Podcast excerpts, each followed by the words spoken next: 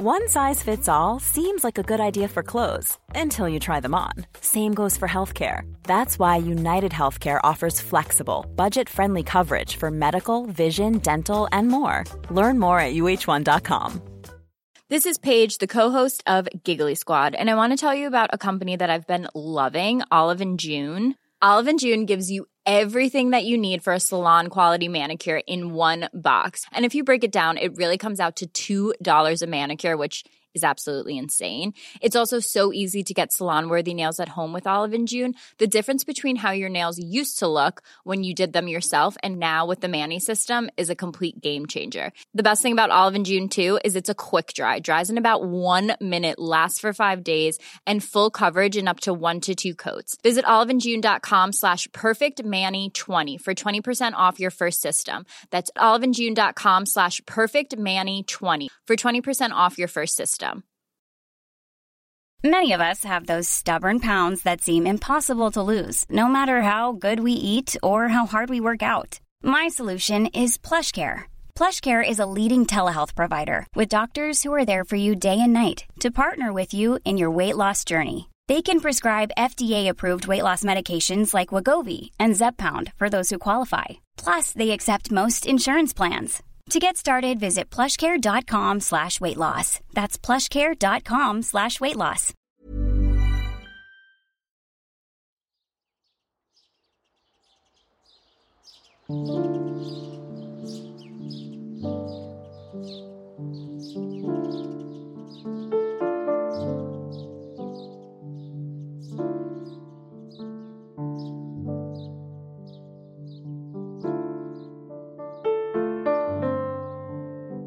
Was wäre, wenn dies unser letzter gemeinsamer Kaffee wäre?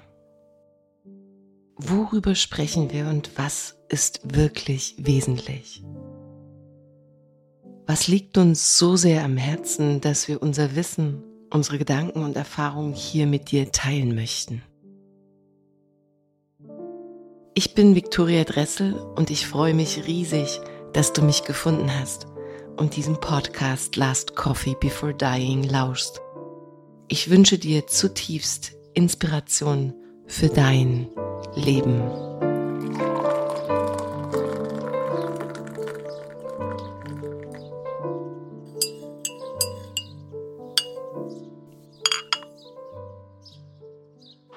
Ich darf jetzt nur nicht die Batterie noch ausgehen. Morning Coffee. Äh, Von, kennst du das, den Song? Nee. Das ist sehr schön, ganz schöner Song. Wollen wir den noch zur Einstimmung hören? Mm, Die Sonne geht jetzt auf, wir müssen jetzt anfangen. Hm, ne, die ist ja eigentlich schon aufgegangen, ne?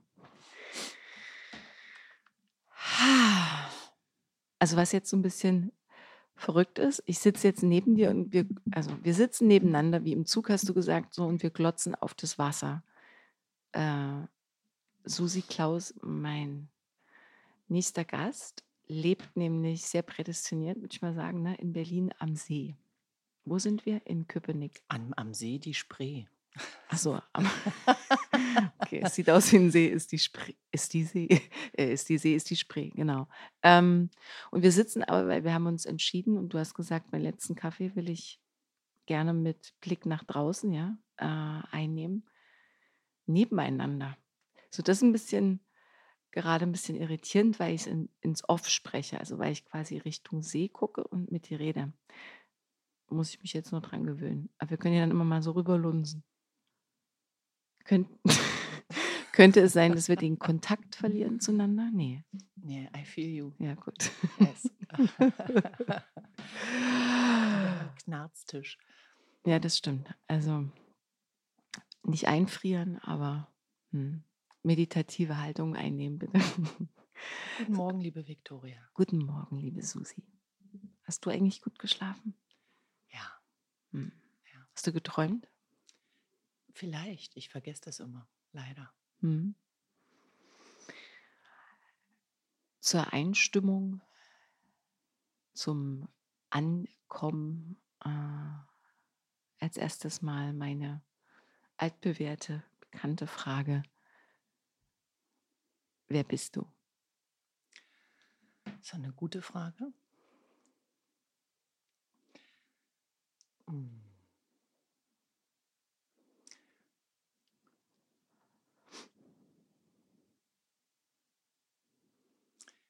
Das Ist die Frage, beantworte ich, ist die Frage, stelle ich mir die selbst oder äh, soll ich die mir selbst beantworten oder soll ich die den Zuh äh, Zuhörern beantworten? Wer bin ich? Fang vielleicht mal mit dem zweiten an, das ist einfacher. Mhm. Äh, ich bin Susi.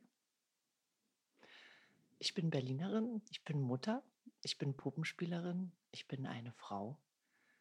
Ich bin ähm, hier mit dir. ich bin neugierig, ich bin oft erschöpft. Ich bin gebürtige Ostberlinerin.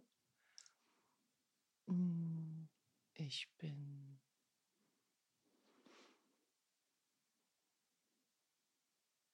vieles. Das könnte man natürlich jetzt zwei Stunden fortführen. Da würde noch einiges hochkommen. Das war jetzt mal der Kurzabriss. Hm.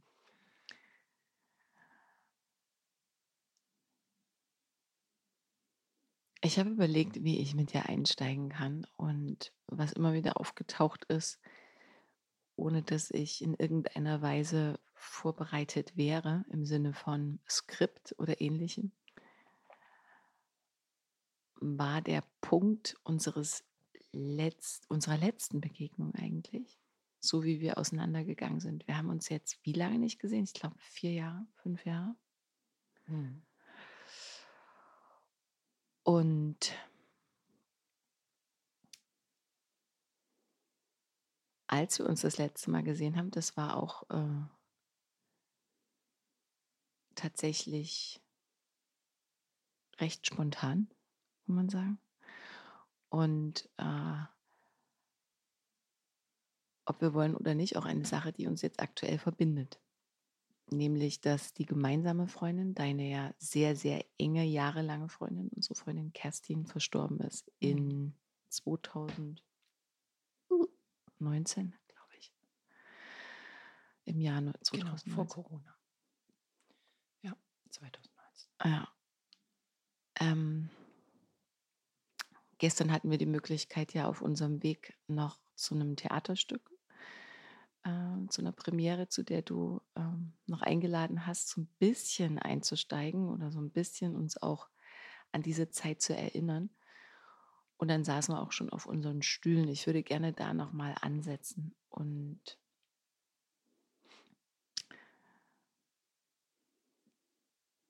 dir die Frage stellen, was eigentlich, weil das weiß ich nicht, mit dir passierte, nachdem wir uns wieder nach Beerdigung und dieser ganzen Aufregung bis zum Ende des Todes, ähm, was mit dir dann passierte und wie es dir dann erging. Muss ich gleich einhaken, weil können wir ja später nochmal drauf zurückkommen, weil auf der Beerdigung selbst war ich nicht. Mhm. Also ich war äh, vor Kerstins Tod bei ihr und ähm, nach ihrem Tod die ganze Woche, aber kurz vor der Beerdigung bin ich abgereist. Ich ja auch. Ah ja, okay, Mhm. na dann waren wir beide nicht. Jetzt sitzen wir hier. Kerstin sitzt wahrscheinlich mit am Tisch. Ähm, und jetzt wiederhol die Frage nochmal bitte, was in den Wochen danach mit mir passiert ist. Mhm. Wie das für dich, ähm, also was das für dich ähm, für Spuren hinterlassen hat. Und ich musste vorhin so schmunzeln, weil du auch von ganz alleine ja gesagt hast, also bevor wir hier eingespielt haben und die Technik getestet, dass Kerstin immer irgendwie mit dabei ist. Ne? Mhm. Ähm, Ja, ständig. Das war, ähm, genau, das hatte was mit einer Einsprechübung zu tun, mhm. mit äh, provokativer Unternote. und die ist hier in allen Ecken und Enden. Also ich habe hier auch aktuell eine Brille äh, von ihr äh, mit auf dem Tisch, die ich gerade auf hatte. Und äh, eine Lesebrille, denn man wird nicht jünger. Oh Gott. Und eine Tasse. Äh, und als ich vorhin mir den Kaffee gemacht habe und dann dachte, was nehme ich denn jetzt für eine Tasse? Okay, es ist der letzte Kaffee. Dann muss es natürlich eine schöne Tasse sein. Ähm, da war ich ein bisschen egoistisch. Meine ist schöner als deine. deine ist Kaufhaus, meine ist getöpfert. Und äh, in solchen Momenten ist auch Kerstin immer Mhm. bei mir. Ähm, Sie war ein äh, großer Ästhet Ja. äh, und nicht nur äußerlich, sondern von innen. Und das war ihr immer sehr wichtig. Und sie hat auch immer über mich gelacht oder mit mir geschimpft, weil ich hektisch war oder ähm, also auch die Ästhetik in den Dingen, die man tut und wie man sie tut. Und ähm, bei ihr war immer alles bis ins kleinste Detail schön und bewusst und Feng Shui von Scheitel bis Sohle. Und ähm, ja, ähm, da muss ich auch gleich dazu sagen, dass äh, bei mir ja zwei wichtige Menschen gestorben sind, Mhm. nicht direkt kurz hintereinander, aber mein Vater ist auch 2012 verstorben. Ähm, und da gibt es natürlich viele Parallelen äh, vom Gefühl her, wenn du mich fragst, was macht es mit einem oder so. Also einerseits geht ja alles ganz normal weiter, weil diese Menschen ja nicht, wie es vielleicht mit äh, Lebenspartnern oder Kindern ist, äh, mit dir den Alltag teilen. Insofern kehrt man in seinen normalen Alltag zurück. Und ähm, die, die Tatsache an sich, immer wenn man dann daran denkt, bleibt für mich unverändert unbegreiflich und Mhm. auch erschütternd. Und Mhm. natürlich hebt sich der Trauerflor äh, mit den, na nicht mit den Tagen, aber mit den Monaten und Jahren äh, ein bisschen von der Seele. Aber die, die, die, das Grundgefühl, dass das bedauerlich ist, erstens, dass einem das, dass man das als bedauerlich empfindet, dass der Mensch schon so früh gehen musste, aber auch, dass man den entbehren muss und auch ähm, das ans Herz geht, wenn noch andere Leute hinterblieben sind, zum Beispiel Kinder, die dahinter bleiben. Dieses Grundgefühl, das bleibt, das verändert sich nicht. Mhm. Und ähm, was macht das mit mir? Also ich könnte jetzt nicht behaupten, dass es mit mir so einen äh, Quantensprung durch die Lasagnenschichten gemacht hätte, äh, dass ich mich woanders wiederfinde und die, die Scheiben abgewischt wurden und ich jetzt anders durchs Leben gehe und alles geändert hätte oder so, weil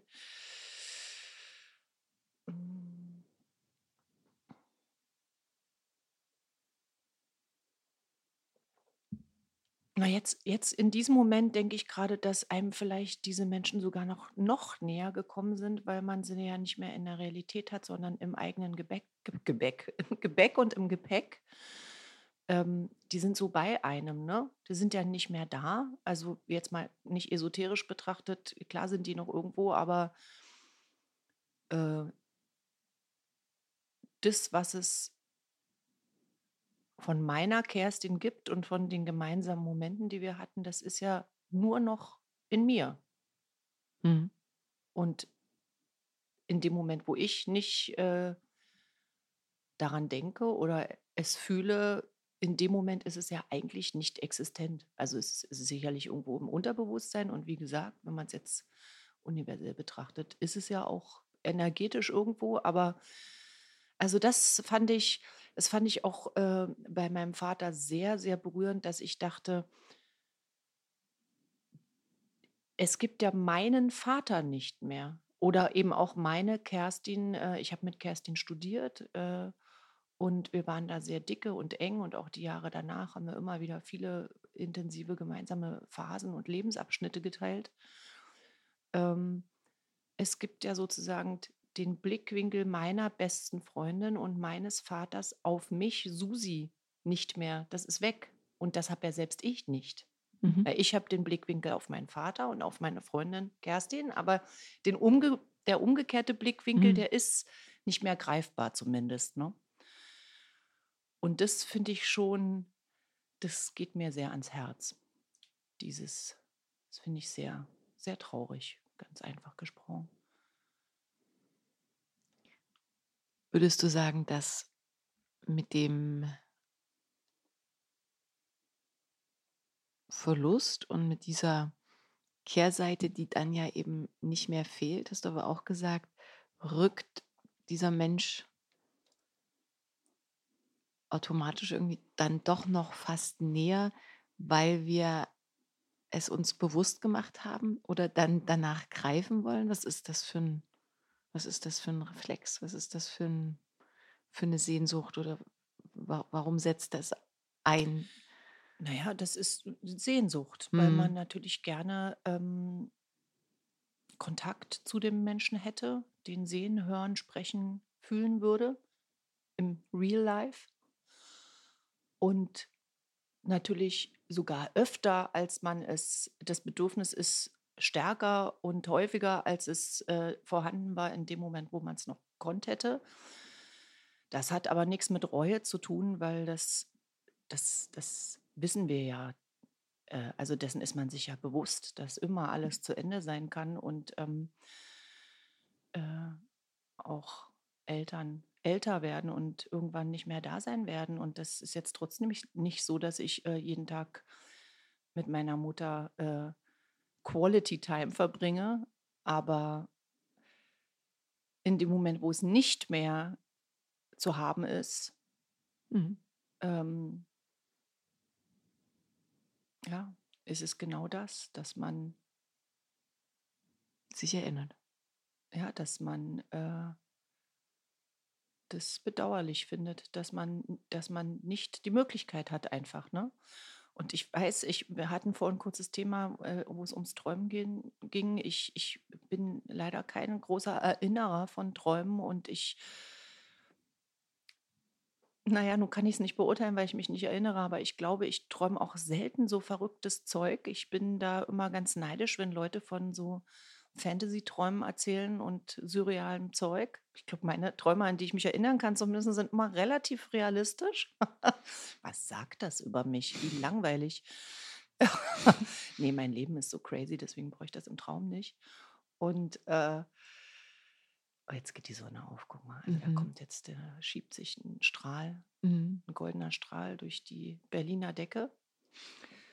Und, der, und die Spree, der See Spree, äh, äh, liegt ganz silbern vor uns. Ähm, ich war so, ich bin so dankbar, wenn ich diese ganz wenigen seltenen Male mal einen Traum mit meinem Vater oder mit Kerstin hatte. Mhm. Weil das ja dann die, äh, äh, für mich die einzige Möglichkeit ist, mal so einen Anschein von Wiederbegegnung zu haben. Und das berührt mich so, also an jedes Mal, wo ich mich erinnern kann, äh, hat mich das im Traum so berührt, dass ich mich tatsächlich dann in dem Moment so, dass es so luzid wurde und ich wusste, okay, ich träume, oh ja, ich träume von meinem Papa, oh Gott. Und dann waren es auch meistens ganz emotionale, also Triggersituationen, weiß ich nicht, irgendwie, mein Vater hat immer früher viel aufgeräumt, auch in unseren Kinderzimmer und das hat mich zur Weißglut gebracht. Und solche Träume waren das oft, dass ich irgendwo reingekommen bin und, und, und dieses Feeling wieder hatte, wie mich das aufgeregt hat. Und das war lustig, weil natürlich einerseits das ein nicht, nicht ein wünschenswertes Gefühl war, Mhm. aber andererseits ich so dankbar dafür war, dass ich es haben durfte, weil es ja eine Begegnung mit meinem Vater war. Ne? Ja. Und äh, dann bin ich am nächsten Morgen aufgewacht und habe gedacht, oh, das tat so gut, das mal wieder haben zu dürfen. Mhm. Mhm. Und äh, stehen beide, wir hatten es vorher auch schon mit dem, mit dem äh, Kerstin, mit ihrer äh, bewussten, aufgeräumten, äh, ästhetischen Art. Also die stehen mehrmals am Tag äh, hinter mir oder neben mir und geben Kommentare ab. Also in meiner, ist jetzt nicht schizophren, dass ich Stimmen höre, aber ich habe so das Gefühl, ja, mein Vater würde jetzt das und das sagen und Mhm. äh, Kerstin würde jetzt wieder, Kerstin, ja, ja, Kerstin, ich weiß, du verdrehst die Augen. Also die sind schon da irgendwie, ne? Mhm. Steht übrigens da auf dem Klavier. Äh, ein Haufen Asche, ein kleines, kleines Quent, Quäntchen Asche von Kerstin. Mhm. In, dem, äh, in dieser Zeituhr? Nee. Ähm, Daneben. nee, zeige ich dir nachher. Mhm. Da, da steht, steht allerhand auf meinem Klavier und da ähm, neben diesem Glas mit den Federn ist so ein ganz kleines Glasfläschchen Mhm. rechts Ja, daneben. So, Mhm. da gibt es auch eine lustige Geschichte, soll ich dir erzählen? Ja. Also ähm, wir haben wir haben Kerstin äh, einäschern lassen und ich durfte da ähm, quasi dieses diesen Konvoi, ich durfte Teil des Konvois sein. Ähm, da fuhr quasi der, der, ähm, die Bestatter, ganz angenehme, zwei sehr angenehme Damen. Äh, das war ein schönes Erlebnis, diese ganze, Bestattung, die anders ablief in Freiburg, als, das, als ich das bisher irgendwo kannte. Und ähm, äh, Kerstins letzter Lebensgefährte ein Auto und äh, in dem durfte ich mitfahren. Und wir fuhren über die Grenze nach Frankreich, weil, ich hoffe, ich darf das jetzt hier so erzählen, weil es da die Möglichkeit gibt, dass man die Asche bekommt. Mhm. Ähm, und gibt es wahrscheinlich irgendwelche, ich weiß nicht, ob wir irgendwo eine Grabstelle kaufen mussten oder irgendwie theoretisch, die haben in äh, Frankreich bestatten lassen. Auf jeden Fall hatten wir die Asche dann. Und ähm, dann sind wir mit dem Bus und der Urne auf den Weinberg. Das ist deine Geschichte, die kannst du Ah. auch gleich noch erzählen. Ach, ihr seid fänd ich- zweimal. Nee, ich wollte ich wollte direkt von der Einäscherung erzählen. Ah, okay, ja. Also wir fuhren, Mhm. kamen dann da an und dann wird, äh, Kerstin hatte so einen ganz schlichten Kiefernsarg, dann wird der Sarg da ausgeladen und kommt nochmal in so ein kleines, also die machen das so in Etappen, ne? Und äh, also war für mich alles sehr auch interessant zu sehen, wie kann das gemacht werden, dass das irgendwie funktionieren kann mit dem Abschied ne? und nicht traumatisierend ist, sondern in kleinen Schritten. Also jeder, jeder Schritt wurde ganz bewusst äh, da ähm, zelebriert. Äh, alleine, dass wir heben den Sarg aus dem Auto raus, war in einem Tempo, dass die immer auf uns geachtet haben, sind wir soweit. Wow. Mhm. Ähm, dann wurde der quasi da reingebracht, war da nochmal in einem kleinen Raum. Das ist dann, finde ich, wie so eine Schleuse, Mhm. wo man sich so viel Zeit nehmen durfte, konnte, wie man wollte, bis man gesagt hat, jetzt, jetzt sind wir soweit. Ich habe dann auch, ich bin, also wir hatten ja schon die ganze Woche mit Kerstin in verschiedenen Stufen nach ihrem Tod und ich war in dieser Schleuse nicht lange mit drin. Das habe ich dann, äh, das hat dann ähm, ihr hinterbliebener letzter Lebensgefährte ähm, quasi alleine gemacht. Und dann ist man in so einem Zimmerchen, da ist quasi ein Flachbildschirm und da sieht man dann den Sarg stehen. Ähm, und dann kam ein äh, Mitarbeiter und hat schöne Worte gesagt. Ähm, und dann hätte man selber wahrscheinlich auch noch was sagen können. Das haben wir nicht getan. Und dann siehst du den, dann siehst du quasi, wie der, wie der Sarg in, im Feuer verschwindet. Und dann wird der Bildschirm schwarz, also als wenn sich die Ofenklappe wieder schließen würde. Mhm. Und ähm, dann dauert es eine Weile, dann waren wir so spazieren, jeder für sich, zwei Stunden. Und ich wollte äh, angemessene Musik hören. Und wir waren aber in Frankreich und da ging mein, meine mobilen Daten gingen da nicht.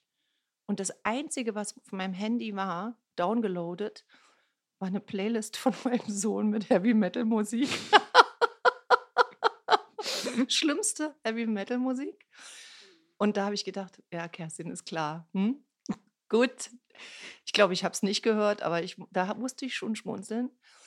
Und dann kam äh, die Urne in einem Pappkarton.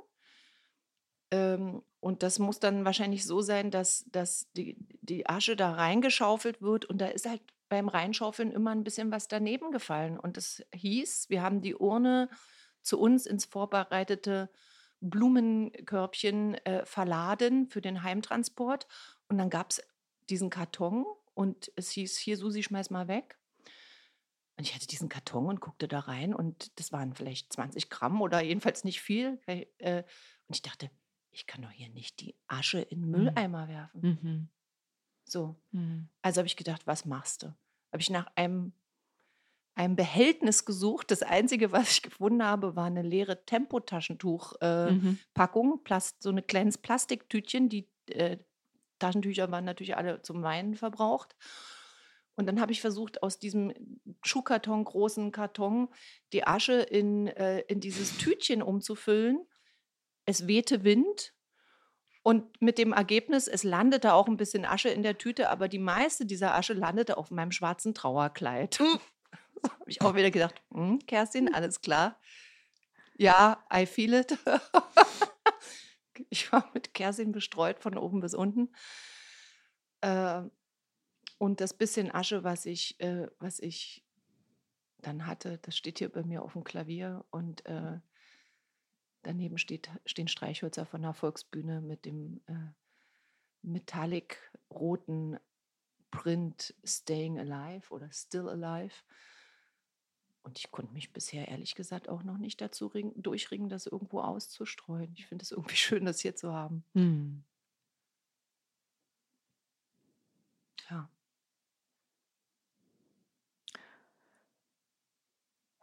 Also berührt mich, also ich bin auf jeden Fall mitgenommen.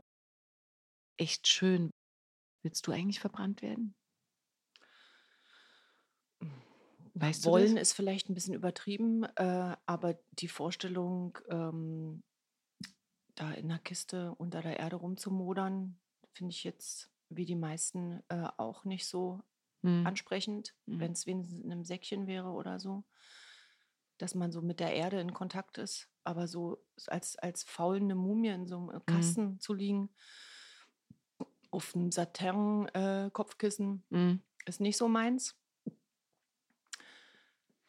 Äh, ich habe immer die Fantasie, wenn schon so eine Kiste, also ich glaube, das wäre eine Einäscherung, aber wenn so eine Kiste, es ist so schade, dass in der deutschen Friedhofsordnung äh, darf kein Obst und Gemüse auf, auf äh, Gräbern angebaut werden, sondern eben nur Zierpflanzen.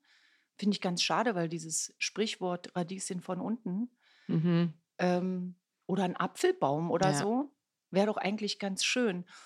Und ich habe mir immer vorgestellt, man könnte doch bei so einem, bei so einem Sarg dann so eine kleine, eine kleine Röhre, die hochgeht mit so einer kleinen ewigen Flamme, wo quasi die, äh, die, die Fäulnisgase dann oben so eine kleine Flamme speisen und dann sieht man halt, es arbeitet da Mhm. unten. Mhm. Und wenn die Flamme ausgeht, dann weiß man, okay, jetzt ist halt nichts mehr, was da irgendwie noch matscht. äh, also das ist mir zu hermetisch irgendwie Mhm. in so einem Sarg. Mhm. Äh, Gefällt mir fast der Gedanke besser, Adler zerrupfen mich und tragen mich in alle Richtungen. Es zwar Mhm. brutal, aber es ist dann irgendwie noch mehr in diesem Kreislauf drin. Mhm. Mhm. Ja. Auf jeden Fall kann ich mich erinnern, dass es, ähm, man hatte ja wenig, also ich hatte wenig Zeit, wirklich nachzudenken und zu verstehen. Und es war auch nicht wirklich relevant, da jetzt zum Beispiel darüber nachzudenken, wie das jetzt hier geregelt wird. Ne? Friedhofsordnung hast du ja schon angesprochen, also solche Regel Regularien, ähm, äh, was ist erlaubt, was nicht. Darüber habe ich gar nicht nachgedacht. Aber was ich dann nur währenddessen wir diese Urne ja dann da hatten und dann mit dieser Urne plötzlich in diesem VW-Bus durch die Gegend gefahren sind, um dieses, diesen Weinberg dann nochmal aufzusuchen mit den Kids und den Vätern dazu, habe ich gedacht, also irgendwie, ich wusste gar nicht, dass das möglich ist. Und dann habe ich immer auf diese Urne geguckt und dachte, musste mir dann so im Stillen mal einreden, ja, das ist jetzt Kerstin. Hm. Das ist jetzt tatsächlich Kerstin. Also ich habe, das kann ich noch erinnern, ähm, Schwierigkeiten gehabt, das in so einer schnellen, kurzen Zeit irgendwie so zu übersetzen. Und dann war das so wie, als fahren wir eben mit ihr tatsächlich umher. Ja? Ähm, Hm. wusste ich nicht, dass das geht. Und ich glaube, das war auch ähm, eigentlich offiziell nicht möglich. Also zumindest habe ich nicht davon, weiß ich nicht, ob das, ob das Ja, eigentlich. das sind irgendwelche oder? Lücken, Lücken, die man da nutzt. Mhm. Das haben wir natürlich auch nicht gemacht. Das ist jetzt alles eine Fantasiegeschichte. ja. ja. Und äh, Mhm. ich fand auch, also ich hatte das mit meinem Vater ja auch, Mhm. ähm, doch wenn du dann das erste Mal so Asche eines Menschen hast, Mhm. dass das, also wirklich die Asche, nicht die Mhm. Urne, sondern die Asche, Mhm. das ist ja nicht nur feiner Staub wie Mehl, sondern das sind ja ähm, auch Teilchen. Also ich sage jetzt mal Knochen, kleine Knochenreste, die oder eben auch ähm, Schmuck. wenn Schmuck oder, Gold. oder im Körper irgendwelche Implantate Mhm. und so weiter. Also da, das wird ja alles mit eingeschmolzen und deshalb sind da wie kleine, wie kleine Steinchen. Also es ist, es ist wie an einem Strand Mhm. mit Sand verschiedener Körnigkeit. Äh, und dann hast du das da so, ähm, schaust du das so an und denkst, okay, das ist jetzt das, der Mensch in anderer Form, ne?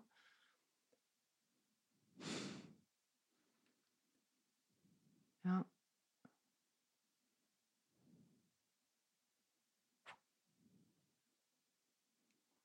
Denkst du manchmal über das, äh, darüber nach, ähm, wie viel Zeit dir bleibt noch oder ähm, ob du alt wirst oder ähm, sind das Fragen, die du bewusst außen vor lässt?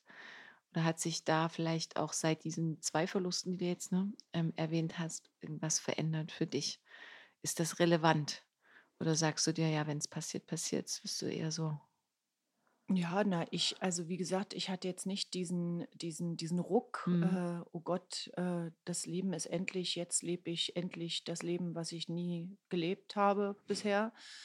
Das, äh, ich versuche schon sowieso mein Leben so zu leben und ähm, klar gibt es da immer noch Steigerungsmöglichkeiten, wenn einem wenn morgen, wenn wir wüssten, morgen fällt die äh, Atombombe auf unseren Kopf und es wäre jetzt tatsächlich unser letzter Kaffee, dann, wenn man es jetzt ganz konkret wüsste, ne, das macht mhm. natürlich was aus. Aber ansonsten ähm, habe ich schon ein schönes Leben und genieße das und äh, ähm, justiere da ab und zu mal nach.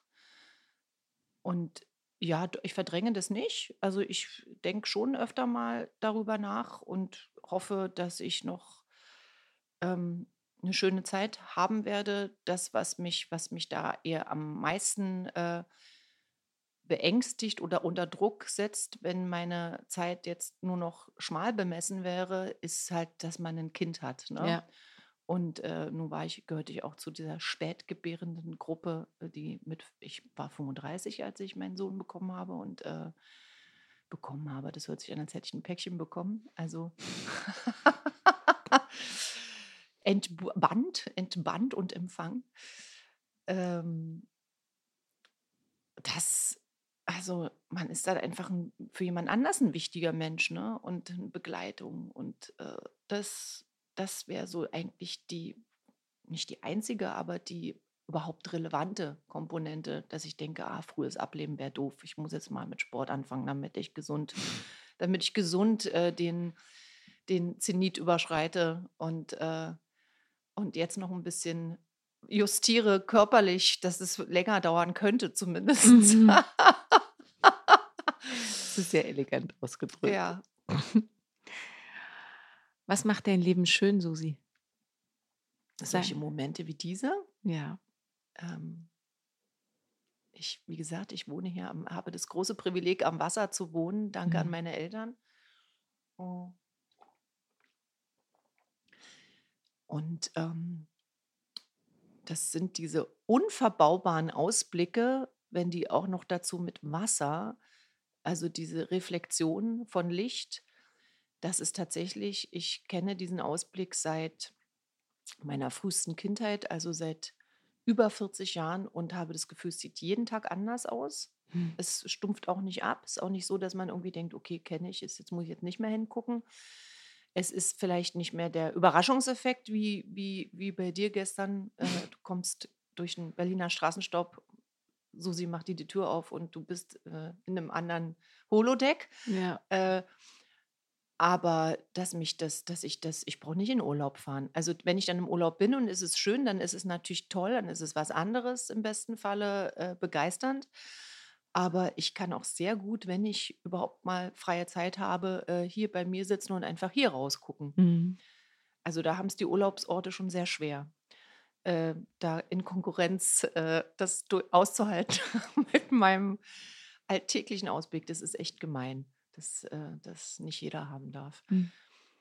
Und ähm, was ist schön an meinem Leben? Ich habe einen wirklich schönen Beruf, dass ich, äh, klar hat er auch äh, echt viele nervige Seiten, auf die ich verzichten könnte. Und die sind quantitativ auch, äh, haben die einen gro großen Anteil, größeren als das, wo ich sage, deshalb mache ich es. Aber das die schönen Momente und das, was ich an meinem Beruf schätze, äh, wiegt alles auf und äh, ich möchte auch keinen anderen haben und mit niemandem tauschen. Äh, das Muttersein, mein Kind zu haben, äh, diesen Menschen ähm, begleiten zu dürfen, eine liebe Familie zu haben, einen Hund zu haben. Seit zwei Jahren gehören wir zu diesen verrückten Menschen, die sich einen Hund zugelegt haben. Mm.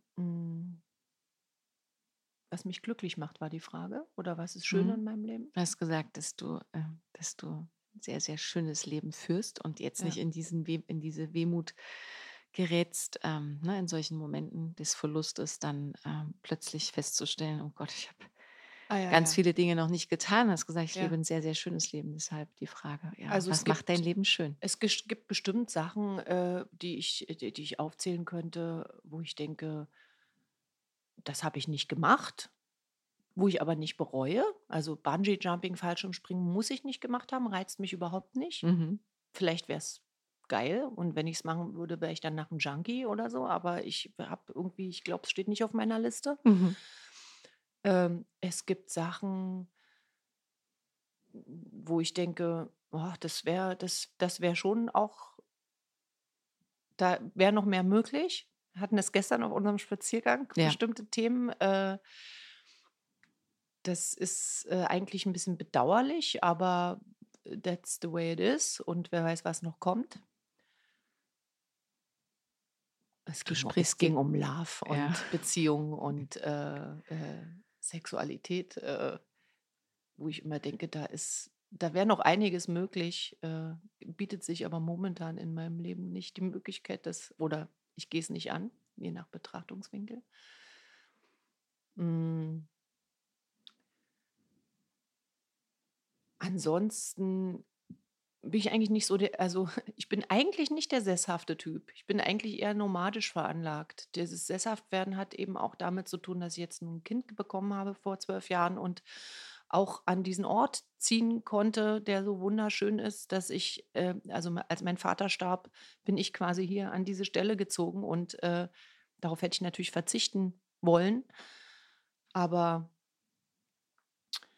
nun bin ich hier und äh, das ist so wunder, wunderschön. Es ist auch manchmal ein befremdliches Gefühl, weil das, äh, ich so denke, naja, also ob ich hier nur noch mal wegziehe? Oh Mhm. Gott, ist das der Ort, wo ich, äh, wenn ich mal ablebe, also bleibe ich bis dahin jetzt hier? Fragezeichen. Mhm. Das, das finde ich eher gruselig. Nicht, weil ich den Ort nicht schön finde, sondern weil ich eben eigentlich immer so war, dass ich dachte, oh Mist, äh, wenn ich jetzt das mir ausrechne, wie lange möchte ich in Skandinavien noch mal gewesen sein? Äh, nach Japan will ich natürlich auch. Äh, durch Amerika reisen. Ah ja klar, Südamerika muss auch sein. Also da reichen ja 100 Jahre gar nicht. Wann soll ich denn das jetzt noch machen? Mhm. Also äh, ja.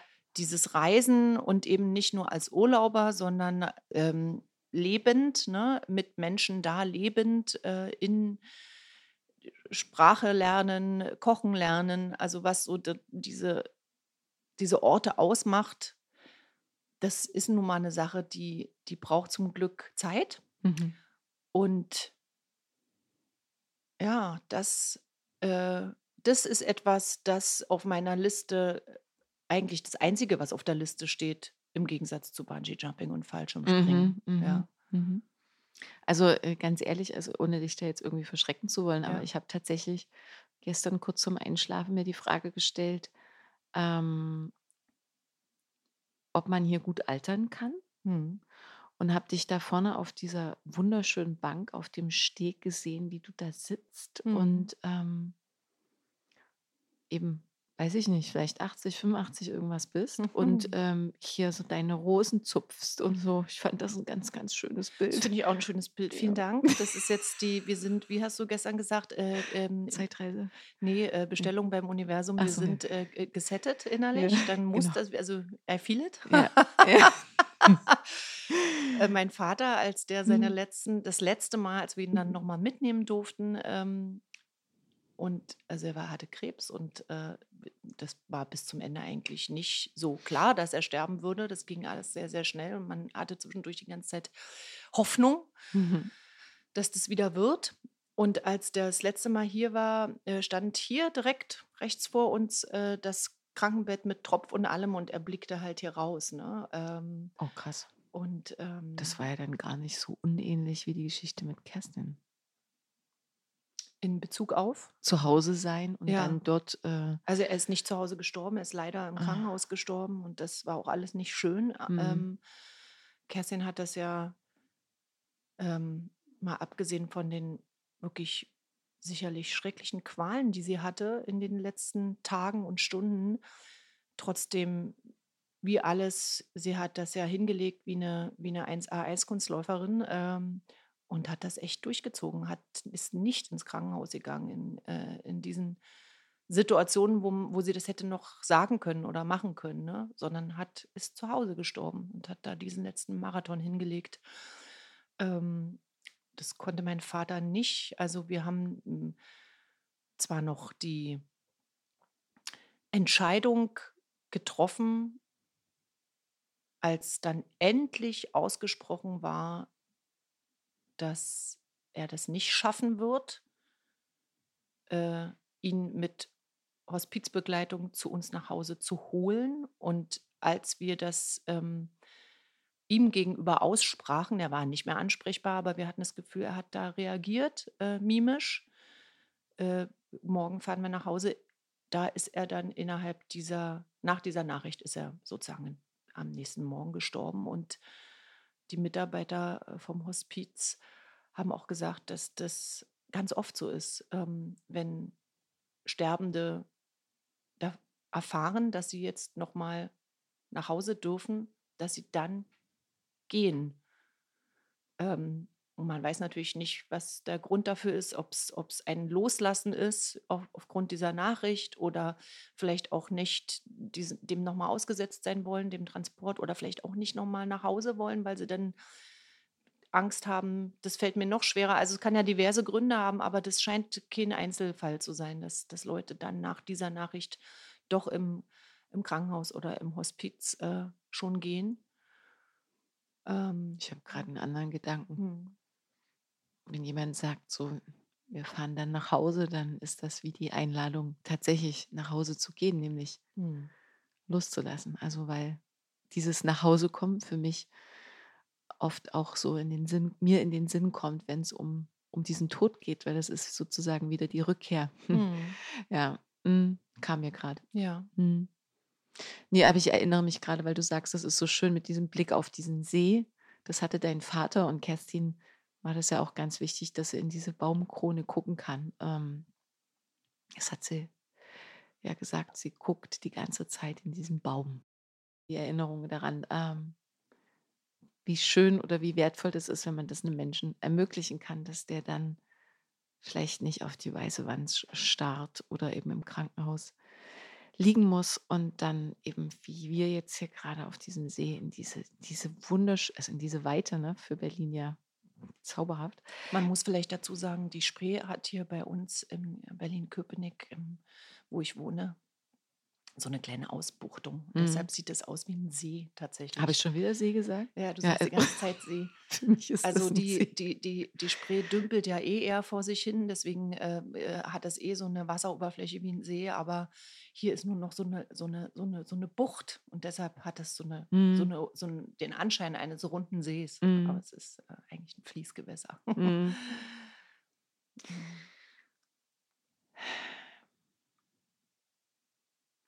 Ich glaube, das ist jetzt 20 Jahre, ja, 20 Jahre. Vor 20 Jahren habe ich auch an dieser Spree gelebt. Ich habe gerade da drüben gesehen, sieht ein bisschen aus wie so ein Campingplatz oder eine Wagenburg.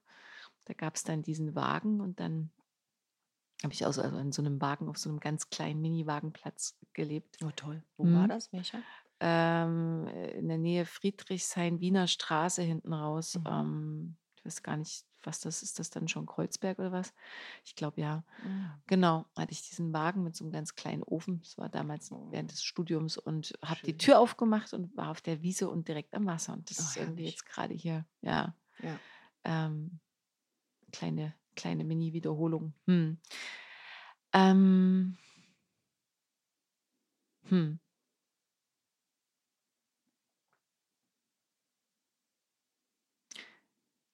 Immer wenn ich dich treffe, bist du sehr, ähm, du hast immer irgendwie was Positives, Witziges, Humorvolles. Äh, so eine, eine Art und Weise, wenn es vielleicht auch mal stiller wird oder ein bisschen schwerer wird, aber bist du dann doch auch jemand, der ganz gut abbiegen kann und dann wieder zurück, äh, vielleicht mal in einen kleinen Song. Jetzt, also seitdem wir jetzt hier Zeit miteinander verbracht haben, immer mal wieder auch gesungen und getrellert, so wurde ich hingetrellert. Das nennt sich die sogenannte Übersprungshandlung. I, I know. Machst du das sonst nicht? Doch. Ja. Also ich habe hab Singen schon viele Menschen zur Weißglut gebracht. Das passiert bei mir, das ist so eine Art Tourette, Sing-Tourette.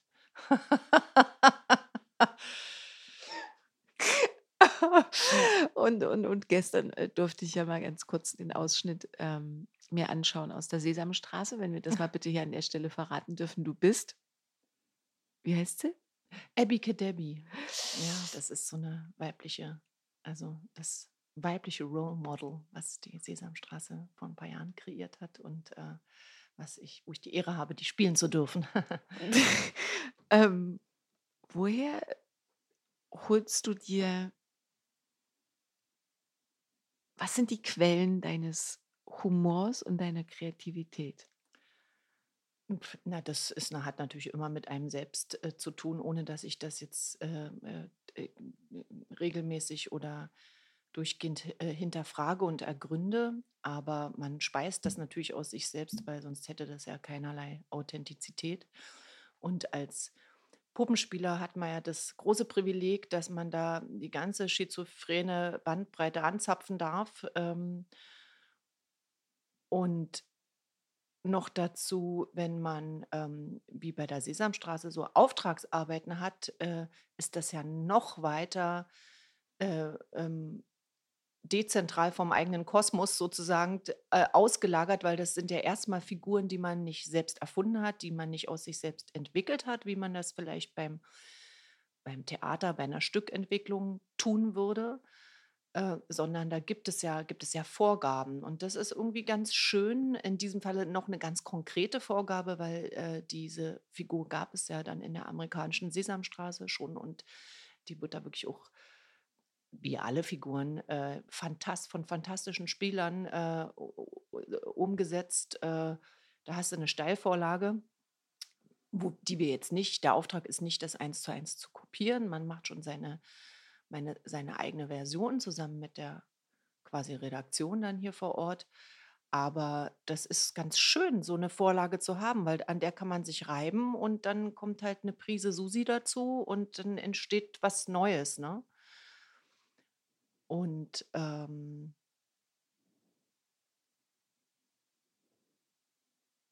du fragtest, wo, woraus man die Sachen speist. Was Ja, war die dein Frage? Ich Humor, verliere immer die Frage. dein Humor Humor, und, und, genau. und deine Kreativität. Also, Naja, Humor ist ja, das hast du ja auch schon angedeutet, natürlich auch immer eine Art mit den Dingen, die, die, die wehtun oder die nicht auszuhalten sind, die ähm, es ist ja ein, ein Umgang damit. Also ich finde nicht eine Art von Verdrängung, sondern es ist ja jedes Mal eine kleine Katharsis, ne? Wenn man äh, worüber lacht oder das, die Sachen auslacht oder darüber einen Witz macht. Oder es ist ja, gibt ja, man kann ja über andere lachen, aber ich lache auch sehr viel und gerne über mich oder die Dinge, die aus mir kommen oder mir zustoßen. Und ähm, oder mache Musik draus, wie du es gerade schön beschrieben hast. Und ähm, bin dir dankbar, dass du beschrieben hast, dass es auch stille Momente gibt und, äh, und, und äh, tiefgründige. Äh, ist ganz interessant. Als Jugendliche gab es mal den Moment, wo, wo in irgendeinem Zusammenhang man reflektieren musste, ob man selber ein extrovertierter oder introvertierter Mensch mhm, ist. Und mhm. ich war ganz erstaunt im ersten Moment, dass die anderen mich als extrovertiert beschrieben haben, weil ich dachte, ich bin einfach ein total introvertierter Mensch weil ich kannte mich ja nicht nur aus den Situationen in Menschengruppen, sondern auch mit mir alleine. Und ich habe sehr viel Zeit, damals wie heute, die ich mit mir alleine verbringe und auch sehr genieße. Und das ist ja, da lache und singe ich ja nicht die ganze Zeit vor mich hin, sondern das ist ja sehr intensiv und still. Und, ähm, Hm. und äh, klar, das hat mir dann schon eingeleuchtet, dass, dass äh, so wie ich nach außen hin ähm, äh, auftrete, die Leute mich äh, vielleicht, also sicherlich als extrovertiert wahrnehmen. Ich hoffe nicht, ich hoffe nicht als oberflächlich, aber äh, das ist ja ein, das hält sich, glaube ich, die Waage. Mhm. Also das ist beides da. Mhm. Coco muss pinkeln. Ja, Coco ist mein Hund. Und die guckt jetzt hier raus und Wie sieht, süß. Die, sieht die Wiese, äh, die Tautropfen im Sonnenschein glitzern und die Enten, Die äh, Enten. schwimmen provokativ von links nach rechts. Und jetzt, äh, Mach mal eine kleine jetzt drückt die Pause. Blase. Jetzt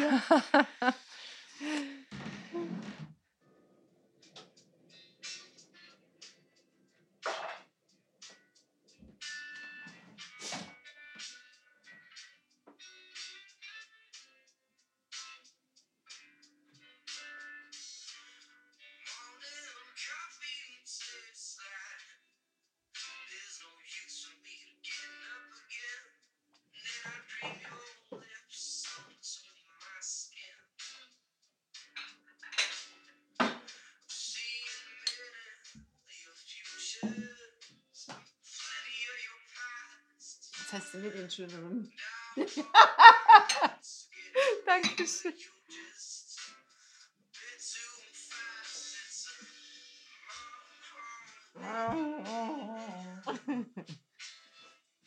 In Stimmen kann man sich ja auch verlieben, ne? Ja, ja.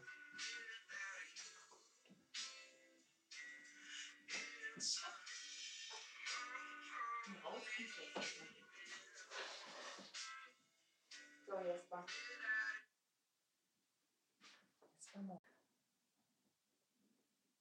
Okay, Pullerpause zu Ende. Ähm, um den Bogen noch mal einen ganz kurzen Moment äh, zu Beginn unseres Gespräches zu spannen, kam mir gerade auf Toilette die Frage, was ist für dich Freundschaft?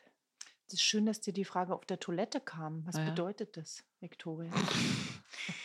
Tatsächlich, Toilette und ähm, Dusche sind für mich Kreativquellen, also wirklich die Quellen de, der, der Eingebungen. Ähm, Da habe ich echt richtig gute Ideen. Ich glaube, in dem Moment des Loslassens, des Genießens, ähm, des Flows kommen die guten Dinge irgendwie. Ja. Es geht was und es kommt was. Ist, Ja. ja. Was ist Freundschaft? Was Mhm. macht Für dich? Freundschaft? Was ist für dich ja Freundschaft? Was, was, was macht Freundschaft? Ähm, Na man, also erstmal ist es äh, natürlich Zufall. Ich glaube auch tatsächlich oder Schicksal, dass man, dass man ja zusammengewürfelt wird. Und ähm, also ich kann nicht sagen, dass alle meine Freunde der gleiche Typ sind, sondern das ist die, der große bunte Blumenstrauß. Und insofern ähm, hat es auch was mit Schicksalsgemeinschaft zu tun. Ne? Und dann äh, natürlich eine Verbindung, die man fühlt. Äh, man, das, das, das, also ich versuche wieder in Ich-Form zu sprechen. Ich, wenn ich berührt werde von jemandem und sich die Gelegenheit ergibt, diesen Menschen ähm, mit einer gewissen Regelmäßigkeit oder über einen gewissen Zeitraum kennenzulernen und Zeit und Erlebnisse miteinander zu teilen, dann entsteht da so ein Band, was auch bleibt äh, über Jahre hinweg, selbst wenn dann äh, auch Zeiten sind, wo man sich nicht so oft oder so lange sehen kann. Ähm, ja, es gibt ganz viele unterschiedliche Aspekte von Freundschaft. Es gibt Freundschaft, wo man äh, es natürlich, es wäre wünschenswert, viel mehr Zeit mit meinen Freunden zu verbringen und auch den Alltag mit ihnen zu teilen. Das finde ich sehr bedauerlich, dass das nicht so ist.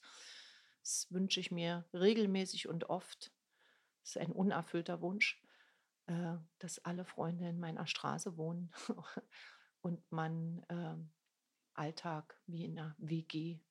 Ich äh, habe WG-Leben früher immer sehr genossen. Ich fand das schön, dieses Beisammensein ohne Zwang. Äh, und wenn sich ergibt, kocht man was oder sitzt zusammen Mm. ohne Plan vorher. Es passiert einfach. Und das passiert eben in dem Moment, wo man ähm, natürlich äh, Kinder hat und nebenbei noch den Beruf wuppt.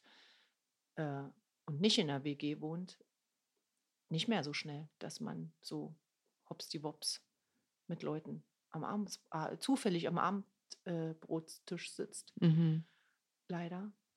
Und äh, stattdessen hat man auch durch diese neuen äh, Lebensfelder mit Menschen zu tun, Eltern in Kita, Kindergarten und so weiter und auch verbringen mit denen Zeit, die man sich jetzt vielleicht auch nicht unbedingt, äh, ähm, wo vielleicht nicht so ein Band da ist und auch nicht entsteht und trotzdem verbringen sie mit denen Zeit. Ne? Man sind ja trotzdem liebenswerte Menschen und, äh, und, und man hat Respekt davor, aber es ist jetzt nicht das, das äh, nicht das, was man mit Freunden hat. Ähm,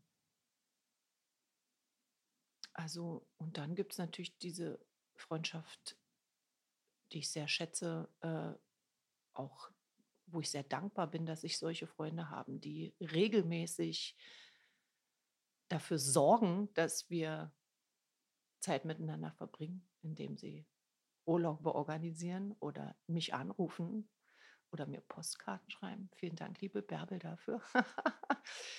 äh, ich ich bin ja tatsächlich so, wir witzeln da ein bisschen rum. Ich sage mal, ich bin nicht so der Telefontyp. Ich telefoniere nicht so gerne. Also wenn ich dann einen lieben Menschen an der Strippe habe, natürlich irgendwie schon. Aber ich, dass ich selber zum Hörer greife, das, äh, das, äh, das mache ich irgendwie nicht, weil ich bin so in meinem Alltag, in meinem Leben drin, dass ich nicht den Drang habe, zu einem Gerät zu greifen, um dann mich irgendwo anders hin zu beamen.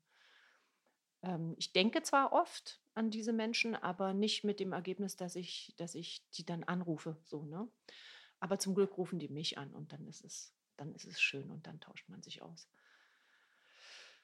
Ähm, ja, und wenn die Kinder älter werden, äh, erobert man sich ja auch seine Freundschaften und den Raum für Freundschaften ein bisschen wieder zurück, zum Glück. Ähm, und dann ist natürlich, äh, geht es erstmal immer um das gegenseitige Updaten. Ne? Man hat immer einen letzten Stand und dann wird ein bisschen gejammert und ein bisschen reflektiert und ein bisschen geplant und ein bisschen hinterfragt. Und ähm, da fehlt dann tatsächlich auch leider, leider oft die Zeit, die über ein paar Stunden hinausgeht, das erstmal abzuhaken und hinter sich zu lassen und dann wieder miteinander ähm, äh, zu sein einfach, ne? Zumal dann ja auch oft die Kinder dabei sind. Dann ist man immer in so in Doppelfunktion. Also da müsste man sich, das kommt wieder. Ich glaube, das kommt wieder. Wenn, äh, das, wenn das Bedürfnis da ist, dann setzt man das um, dass man äh, sagt, und jetzt gibt es jetzt mal ein paar Tage am Stück mit einer Person oder einer Personengruppe und es, die Kinder kommen eben nicht mit. Und dann ähm, also ich hatte letztes Jahr so ein Erlebnis, da war ich eingeladen zu Freunden aus der Schweiz, die in der Schweiz leben, Schweizer Musiker, ähm, wo ein, einer von diesen Menschen im Sommer oben auf die Alm fährt, immer die Kuhwirtschaft da mit seiner Familie betreibt. Also sprich, jeden Morgen losstiefelt und guckt, sind noch alle Kühe da. Und ähm, sich da so, und die wohnen da auf so einer Hütte ganz weit oben auf dem Berg mit drei super süßen Kindern und äh, machen da jedes Jahr seit ein paar Jahren das sogenannte Kolm-Festival, die Kolm-Alp, und ähm, laden da Freunde und äh, Kollegen ein, hochzukommen und eine Woche mit ihnen zu verbringen und zu musizieren, analog, kein Strom. Und dann kommen da wirklich äh, äh, die Creme de la Creme der Mus äh, Schweizer Musikszene, sage ich jetzt mal. Also da kommen viele tolle Musiker und auch Nichtmusiker und verbringen eine tolle Zeit miteinander. Und echt, das war so äh, echt surrealistisch. Da war ich wie auf einem anderen Holodeck. Äh, du sitzt da auf dem Berg und guckst in dieses Tal und bist so fassungslos oder kannst es gar nicht, kommst, kann, schafft gar nicht anzukommen, weil das so ein krasser Blick ist. Und mit äh, wirklich netten Menschen und das Aber klingt jetzt ein bisschen tragisch, ist gar nicht so gemeint. Es ist ja nicht mein Freundeskreis hier aus Berlin, ne? Leute, mit denen ich irgendwie groß geworden bin und äh, Schulbank oder Studium geteilt habe, sondern das, das ist ja für sich ein Freundeskreis, wo ich äh, äh, die große Freude habe, dass ich da mal mit reintauchen darf. Und dann dachte ich so, also das war so schön und, äh, und, und so absurd, dass, das, dass sowas geht, ne? dass da so 20, 30 Freunde zusammenkommen und ihre Zelte auf den Berg stellen und eine Woche miteinander verbringen. Und ich dachte, war dann so gleichzeitig so traurig, weil ich dachte, warum, warum kann das, warum kann sowas nicht auch mit meinem, warum kann ich nicht mit meinen Berliner Freunden hier auf dem Berg sitzen? ja, das müsste man natürlich nur organisieren. Äh, das, also das ist schon auch eine also klar kann man auch Freundschaft fühlen, selbst wenn man keinen Kontakt hat, wenn man sich aus den Augen verliert und denkt, vielleicht äh, kommt man irgendwann wieder in den Sichtkreis. Das ist ja nicht ausgeschlossen. Aber ein Aspekt von gelebter Freundschaft ist natürlich, dass das Band nicht abreißt und dass da irgendwie ein, immer wieder eine neue Perle auf die Schnur gefädelt wird wo man sich wieder, also jeder Mensch verändert sich ja auch weiter, wo man sich wieder kennenlernt und ähm, das einfach auch toll ist, dass man das miteinander, dass man sich da begleitet, ne? Und dass dann jemand auch weiß, wie es vor einem Jahr war oder wie es vor zehn Jahren war und darauf Bezug nehmen kann. Mhm.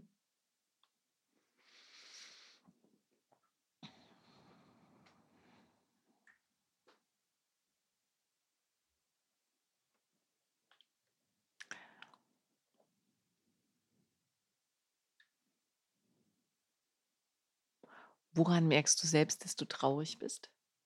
Gibt es solche Momente, äh, die dann erstmal ja gut, also gibt es solche Momente, natürlich bist du sicherlich auch mal traurig, aber woran merkst du selbst, dass Traurigkeit da ist? Also, Im Körper merke ich das. Also das mhm. ist, ähm, das ist ein Gefühl im Gesicht, als wenn so ein Tränenstau hinter den Augen äh, Platz genommen hat.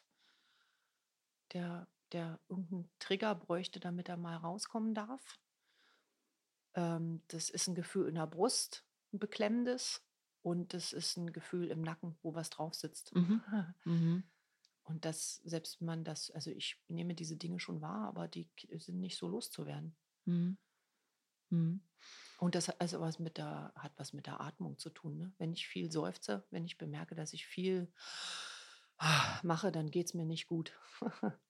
Mhm. Kannst du sagen, es gibt so Themen, die dich traurig stimmen? Generell?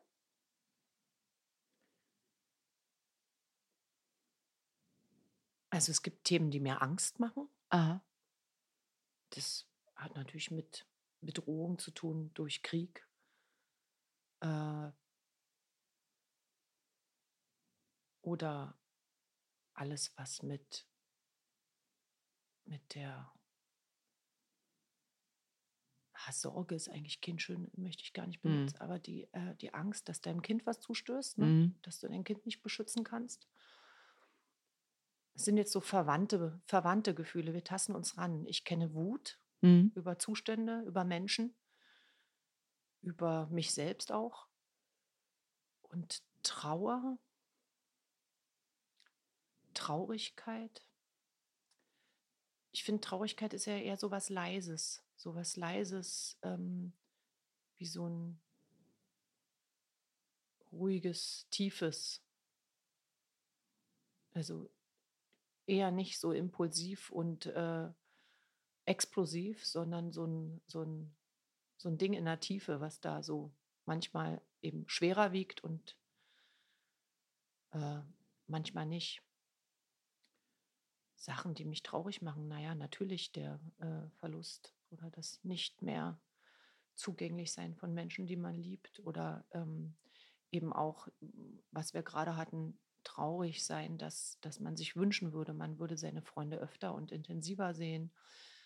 Ähm, ich habe in den letzten Jahren als beobachtet und es als bedauerlich empfunden, dass mir so meine Neugierde immer mehr abhanden kommt. Also ich glaube, sie ist da, aber ich, sie hat nicht genug, also ich für mich ist Neugierde ein sehr, sehr, ich glaube, ich habe es vorhin auch, als du mich gefragt hast, wer bist du, gehörte neugierig dazu. Äh, es ist schon, macht schon viel von mir aus und durch diese Erschöpfung, die ähm, aufgrund des Alters, aufgrund der Mutter plus äh, alleinerziehend plus selbstständig, berufstätig. Äh, diese ganze Kombination ist ja Erschöpfung ein, ein großes ähm, habe ich wahrscheinlich auch gesagt vorhin, erschöpft oder äh, was macht dich aus, wer bist du? Ähm, und die, die, die Neugierde ist der Erschöpfung so gewichen und das finde ich, äh, das ich traurig. Ich hoffe, dass da auch wieder andere Zeiten kommen oder ich gehe mal ganz doll davon aus, da ich sehr bemerke und ähm, was dafür tun kann. Ne? Mhm. Okay, also Traurigkeit und Trauer, ne, hast du gesagt, ist für dich auch nochmal anders. Und hast du getrauert? Also ich will jetzt gar nicht das Fass nochmal ganz aufmachen, aber das fehlt mir irgendwie, diesen, dieser Aspekt, weil der nochmal auftaucht, weil den hatten wir auch gestern, weil wir äh, nochmal darüber gesprochen hatten, ne? so wer uns nach so in Erinnerung ist oder wer auch in, in Beziehung zu Kerstin stand und, und was ist da mit der Trauer? So würdest du sagen, du hast für dich gut trauern können oder war das nie eine Frage, eine bewusste, sondern es war ein Prozess, der einfach stattgefunden hat? Also das hat auf jeden Fall stattgefunden. Ich habe das, also nicht, dass ich wüsste, dass ich es verdrängt habe. Ich habe natürlich trotzdem meinen Alltag weitergelebt und ich habe es jetzt nicht so zelebriert. Also ähm, ich bewundere immer Menschen, die das, die das richtig als, die richtig Trauerarbeit mit sich machen. Ähm, aber das findet statt. Ne? Also in dem Moment, wo ich äh, ständig an diese Menschen denke oder sie durch Gegenstände um mich herum sind oder ich lebe im Haus meines Vaters oder ähm, ich ähm, bin angerührt, wenn ich eine bestimmte Musik, einen Film sehe, wo äh, dann ich getriggert werde und an äh, verstorbene Personen denke das ist ja eine Traurigkeit oder eine, eine ein Trauerprozess, der da stattfindet, mhm. wenn dann die Tränen fließen. Ähm, aber ich habe jetzt keine Rituale durchgeführt, mhm. äh, die sicherlich sehr hilfreich und auch heilend äh, sind. Mhm. Ähm, und die ich so, wenn ich beobachte bei Menschen, die das, die da, die das machen, äh, auch irgendwie toll finde. Mhm. Welche Frage beschäftigt dich aktuell am meisten?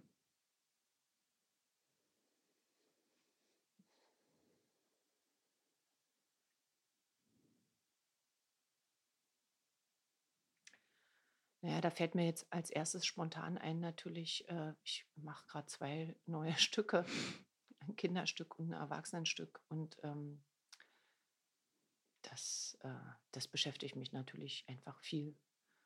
Das Erwachsenenstück. Das hat nächste Woche Premiere und ähm, da geht es so um dieses Damoklesschwert, nukleare Bedrohung, äh, die, die ich und ich kenne auch viele andere Menschen so als Kinder im Kalten Krieg ja schon ähm, über uns äh, haben hängen gehabt. das Damoklesschwert haben hängen gehabt über uns. Äh, äh, also dass das äh, einfach diese, diese blöde, diese blöde Angst davor, diese blöde Furcht vor der Atombombe. Und das ist ja, jetzt wird ja wieder viel mit den Säbeln gerasselt, leider. Ähm, das, das Stück, äh, also die Ursache, warum wir das Stück machen, hat damit zu tun, dass, man muss dazu sagen, das war, äh, das Projekt begann schon vor dem Ukraine-Krieg äh, das fing eigentlich schon in der Corona-Zeit an, ähm, wo es einfach um, um so unsichtbare Feinde geht äh, oder unsichtbar, unsichtbare Bedrohung, ob die nun ein Virus oder eine nukleare Bedrohung ist, äh, die einen aber in so einen Angstzustand versetzt und in so eine Ohnmacht und man so eine Lähmung und Ohnmacht empfindet und das und uns damit zu beschäftigen und darüber ein Stück zu machen, hat eigentlich eher mit, mit einer Ermächtigung auch zu tun. Ne? Also ohne, dass wir irgendeine Art von Lösung oder, äh, oder Neuinterpretation äh, da äh, die, die irgendjemanden die Augen öffnet, weil die Augen sind mir äh, längst, also da gibt es nichts Neues zu erzählen, aber es ist eigentlich eher ein Freistrafen, versuchen sich ein bisschen freizustampeln aus dieser Ohnmacht, indem man einfach sich mit der, mit dem, mit der Angst und mit dem Thema beschäftigt.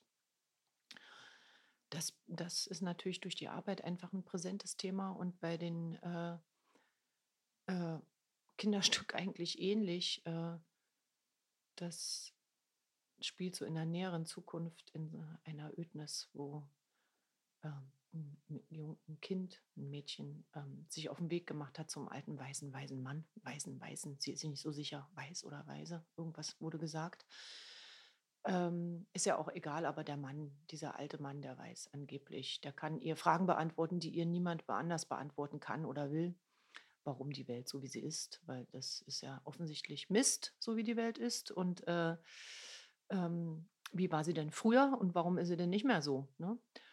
Und ähm, im Grunde genommen machen die dann so eine Reise in die, äh, in seine, also der Mann wehrt sich natürlich erstmal lange, aber Kind lässt sich nicht abwimmeln und ähm, dann reisen die zurück in die Zeit, als er als junger, nomadischer Backpacker, sympathischer, fröhlicher Backpacker, wie wir es alle gerne sind oder schon waren, in eine an einen paradiesischen Ort ankommt und äh, da dann ganz schnell sagt, hier will ich leben und hier packe ich meinen Rucksack aus und dann einfach anfängt zu, zu bauen und zu kolonialisieren im Grunde genommen. Ne? Das ist natürlich kindgerecht verpackt und mit anderen Worten, aber im Grunde genommen erzählen wir ein kleines Einzelschicksal, was aber äh, sinnbildhaft ist für die, ähm, für, die, für die Ausbeutung der Natur und die Kolonialisierung und die äh, Zerstörung und Globalisierung und all diese Dinge. Ne? Das sind alles Metaphern.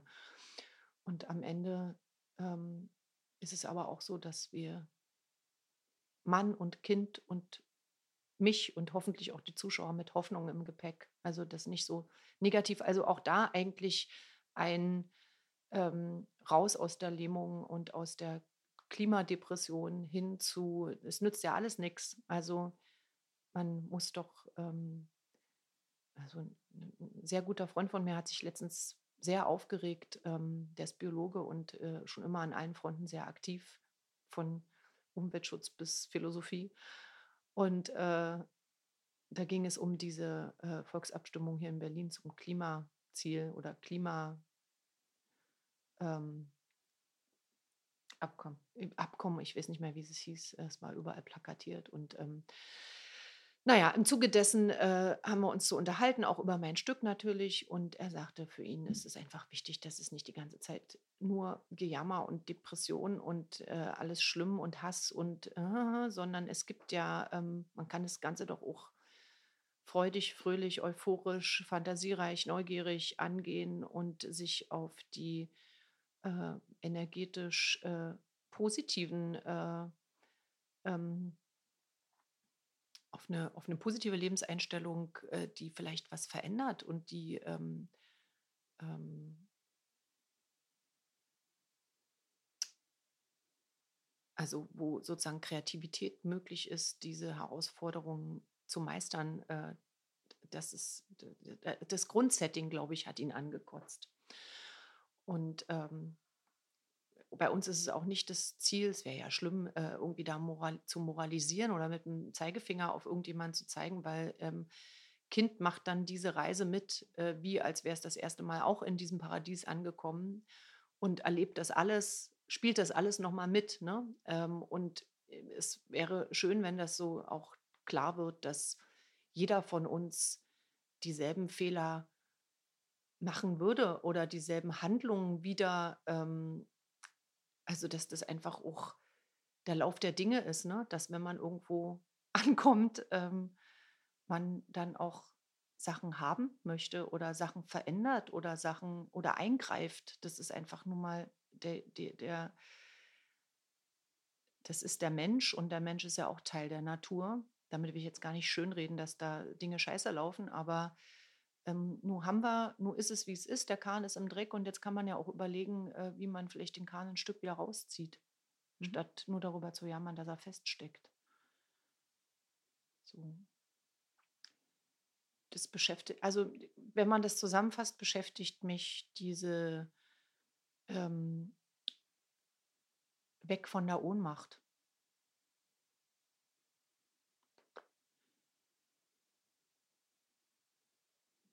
Also fällt mir jetzt assoziativ gerade, äh, tropft in mein Gehirn so rein, dass ich in einem Interview letztens, wo es um die ähm, Menschen geht, die jetzt aus Kriegsgebieten kommen, das, was so das Trauma oftmals oder das Posttrauma auslöst, ähm, sind äh, Erlebnisse und Situationen, wo die Menschen nichts tun konnten ne? und deshalb äh, sozusagen auch ähm, äh, Unterstützung und Hilfe sowohl in den Situationen als auch danach oft, oft äh, ganz wichtig ist, dass, dass man den Leuten die Möglichkeit gibt zu handeln und selbst wenn das jetzt kleine Sachen sind, ähm, etwas zu tun, einfach in dem Moment etwas tun können, was vielleicht jetzt nicht den Krieg verhindert oder äh, aber selbst kleine alltägliche Dinge geben dir das Gefühl, ich tue etwas. Ne?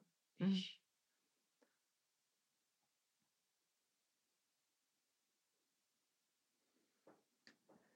Ganz kurz aus dem Zusammenhang gerissen, ähm, hattest du Geburtstag oder von wem sind diese schönen Blumen hier? die habe ich mir selber gekauft. Kaufst du dir regelmäßig selber Blumen? Ich kaufe mir ab und zu mal selber Blumen. Schön, Ja. ich auch. Mhm. Okay, äh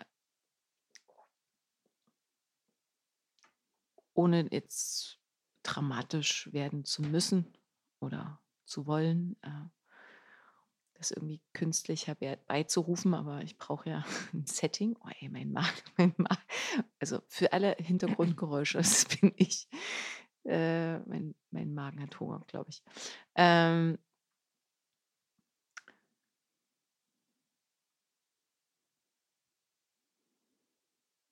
nehmen wir mal an, du hast nicht mehr so viel Zeit. Mhm.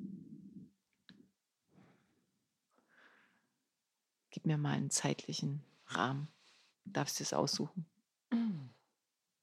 Wenig, aber Also ein Tag wäre jetzt, äh, wär ja. jetzt philosophisch interessant, aber natürlich, äh, ich glaube, wenn ich jetzt noch einen Tag hätte, dann äh, mhm. würde ich nicht viel anders machen. Ich würde hier sein, ich würde ähm,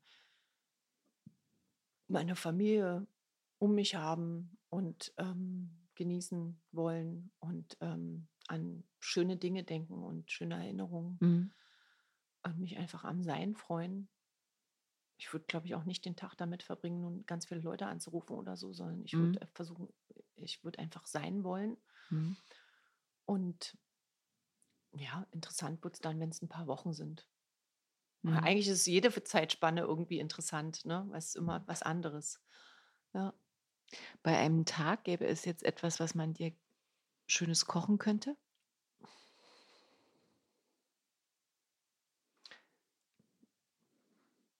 Naja, ich bin, äh, du ja auch nicht. Ich bin auch nicht so der süße Typ. Es müsste irgendwas mit Essig sein. Also sauer ist immer gut. Es könnte ganz, ganz klassisch irgendwie, weiß ich nicht, äh, Tomate Mozzarella mit, mit Essig Oh, und, und einem guten, ja. einem guten Brot oder so sein. Mhm. Ja. Nichts, was einen so wegbeamt, also kein riesen Pasta-Auflauf oder so, sondern irgendwas hm, schönes Saures machen wir uns gleich zum Frühstück. Mhm. Jetzt kriegt man sofort Appetit. Ich habe alles da, yeah. Äh, Äh, Essen, genau. Ähm, Lieblingsgetränk? Ich mache also dir dann noch einen da, Kaffee. das können wir auch machen. Auch da wäre also ich liebe so, ein, ähm, Mhm. so eine, sage ich jetzt mal, vietnamesische Limettenlimonade mit, mit Mhm. Limette, Zucker und, und Wasser. Das, äh, also ist auch das sauer. Oder hier Mhm. dieses, es gibt diese in Italien, diese, äh, wie heißt denn das, Grossini oder so ähnlich, Ja. äh, dieser orange, dieser orange Kräuter, so ein ganz kleines Fläschchen. Ähm, so ähnlich wie San Bitter, aber das äh, Credino oder so heißt es, glaube ich. Mhm. Äh, ah, das, also ah, sowas Saures, ähm, Kräutriges. Das, äh, das habe ich leider nicht da, aber Limetten habe ich.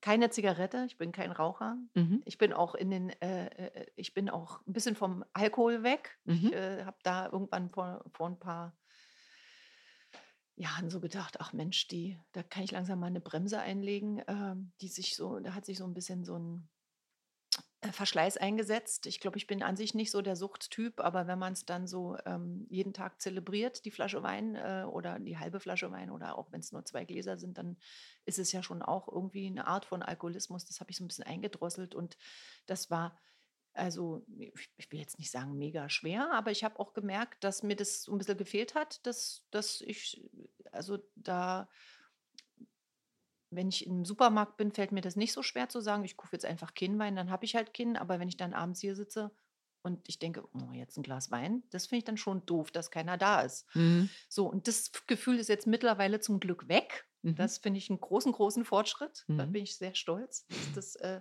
mit kleinen, die Veränderungen über kleine, kleine Etappen, dass das tatsächlich äh, ähm, sich eingelöst hat und äh, man diese, da über, das überschrieben hat, das Verhalten, ähm, dass mir das nicht mehr fehlt. Und sogar so, dass äh, ich öfter mal, wenn ich jetzt wie gestern Abend äh, wieder ein Glas Wein trinke, so denke, oh, eigentlich schmeckt es jetzt gar nicht so, Mhm. schmeckt jetzt gar nicht so super. Also schmeckt eh nicht jeder Wein gut, aber gab es so Zeiten, da war mir das scheißegal, wenn der Schei- scheiße, scheiße geschmeckt hat, darum ging es nicht. Ne? Mhm. Es ging um dieses, ich trinke ein Glas Wein. Mhm. Und da geht es jetzt eben eher öfter so, dass ich denke, oh, pff, hätte jetzt auch nicht sein müssen. Der Limettensaft hätte besser geschmeckt. Mhm. Der Wein war aber auch schlecht gestern. Genau. ähm, Aber es ist doch interessant, dass ich jetzt, bin ich auch nicht drauf gekomm, dass ich nicht gesagt habe, oh, ein schönes Glas Wein zum Abschied, Ja. sondern ich habe gesagt, ein Limettensaft. Oh, ey, geil. ah, ähm, ja, ich würde natürlich mit, mit meinem Sohn und meinem, mit meinem Hund schmusen und Mhm. ähm, äh, fände es schön, wenn das Wetter, wenn es Sonne gäbe. Aber hier ist auch jedes Wetter schön, wie wir schon festgestellt haben. Es sieht Ja. immer schön aus und ähm, schöne Musik hören. das wollte ich jetzt gerade noch fragen. Musik, hättest du gerne noch so ein letztes Tänzchen? Tanzt du eigentlich? So mal hier so rum? Ja, äh, eher so, dass ich meinen äh, meinen Sohn damit triggere, weil ich weiß, er findet es immer peinlich, wenn Mama singt, laut singt oder tanzt, dann mache ich das natürlich besonders gerne. Es dann, sind dann immer eher so Verarschungstänzchen. Ähm, und dass ich nun selber äh, äh, es fühle und tanze, müsste ich viel öfter machen, mache ich aber leider nicht. Das gehört zu den Dingen, die ich leider viel zu selten mache. So wie auch mich einfach hinsetzen und Musik hören oder so. Das passiert auch nur bei den langen Autofahrten. Zum Glück gibt es diese an sich. Hasse ich sie, aber durch Musik wird es versüßt und dann macht man doch aus diesem, aus dieser Pflicht eine Kür. Äh, da finden, übrigens auch die äh, Telefonate statt. Ne? Das ist der einzige Ort, wo ich dann sage, Mhm. okay, jetzt rufe ich mal meine liebe Bärbel an, die wird sich freuen, dass Susi mal anruft. Das ist immer, wenn die langen, langweiligen Autobahnfahrten sind, dann rufe ich mal an. wenn ich im Alltag bin ich beschäftigt, da brauche ich nicht telefonieren. Mhm. So, also das ist zum Beispiel eine gute Frage, wenn es noch einen Tag gäbe, ob ich da noch jemanden anrufen würde. Da wäre ich hin und her gerissen, weil natürlich ähm, ich das äh, gerne meine allerliebsten Menschen noch mal sprechen wollen würde und Abschied nehmen wollte, aber Telefonat ist so unsexy. Das ist so künstlich. Also klar ist dann der echte Mensch am anderen Ende und ich höre die Stimme, aber trotzdem ist es durch dieses Kabel und der Mensch ist nicht da. Ich fand, das hat immer für mich so ein, so ein das macht mich auch immer ein bisschen verzweifelt. Mhm. Telefonieren ist so wie, weiß ich auch nicht, Vibrator beim Sex. Es ist irgendwie kein Mensch. Es ist ganz. Wer weiß denn, ob die Leute wirklich am anderen Ende sind und nicht eine KI? Gott, scheiße, ja, das ist auf jeden Fall aktuell. Wäre das dann so bald die nächste Frage. Hm. Mhm. Okay, ähm, das habe ich jetzt so vom inneren Auge. Also das Setting habe ich vom inneren Auge. Die Blumen stehen ja eh da. Tomaten, Mozzarella, Limetten, Limettensaft, eine gute Mucke. Ähm, schmusen. Wetter egal. Oh, Vielleicht würde ich noch so, also so Sinneseindrücke, die ein, äh, also so ein Lagerfeuer, der Hm. Geruch von, ne- von so einem, von Feuer oder ins Hm. Feuer gucken, finde ich einfach eine super Sache. Ja. Ähm, vielleicht würde ich noch mal entgegen meinen Gewohnheiten hier ins Wasser hüpfen. Ich bin nicht so der Wassermensch, aber einfach um noch mal so einen so einen Kick zu haben, ne? Mhm. kalt, kalt irgendwo Das reinhüpfen. mache ich übrigens nachher. Ja. Ja. Machst du so Eisbaden hier? Nee, aber Ja. ich kenne welche, die das machen. Also einfach das ganze Jahr über Mhm. schwimmen gehen. Ja. Und für mich ist ja selbst im Juli noch zu kalt, aber ich Mhm. mache es dann, weil ich die Kinder motivieren will, da auch mal Mhm. reinzugehen. Mhm. Ähm, Aber vielleicht würde ich dann sagen, scheiß drauf. Äh, ich bin auch sonst so der Langsame ins Wassergänger. Ich bringe da Menschen regelmäßig zur Weißglut, die dann immer sagen, nur komm doch, nur komm doch. Und ich sage immer, lass mich in Ruhe, ich mache das gerne langsam. Das ist eben auch eine Art, ich kenne mich da. Ich finde es einfach schön, ganz langsam. Ich bin zehn Minuten auf der Leiter und gehe Zentimeter für Zentimeter rein und feel it. und äh, dann bin ich wirklich so im, äh, dann habe ich das Gefühl, ich bin inner, innerlich so auf Kühlschranktemperatur und dann gehe ich wieder raus. Ich gehöre nicht zu den Reinspringern, aber das Mhm. würde ich vielleicht, na, vielleicht würde ich auch langsam reingehen. Also nochmal ins Wasser und nochmal den Kreislauf in Schwung bringen Mhm. und die Sonne auf sich drauf scheinen lassen nochmal. Mhm. Ja. Sex haben wäre natürlich toll, aber da weiß nicht, ob da welcher verfügbar wäre und auch vor allen Dingen einer verfügbar wäre, den ich haben will.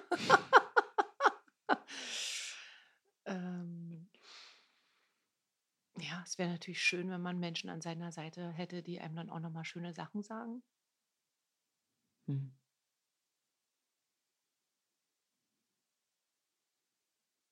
Was würden die denn zu dir sagen?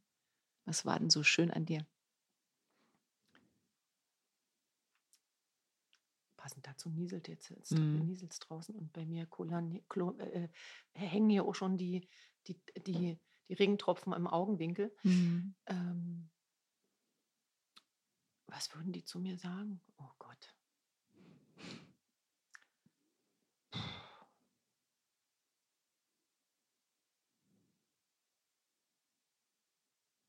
Das widerstrebt mir. Mhm. Das, mir merke das. jetzt, das widerstrebt mir total, weil das ist so wie Eigenlob. Mhm. Furchtbar. Mhm. Ist es aber eigentlich nicht. Also ich könnte ja wie eher, was mir einfacher fällt, ist, was Ich- wo ich mir selber für danken würde, weißt du, wo ich selber mit, die ich mit mir ja mein Leben verbracht habe, was äh, ähm,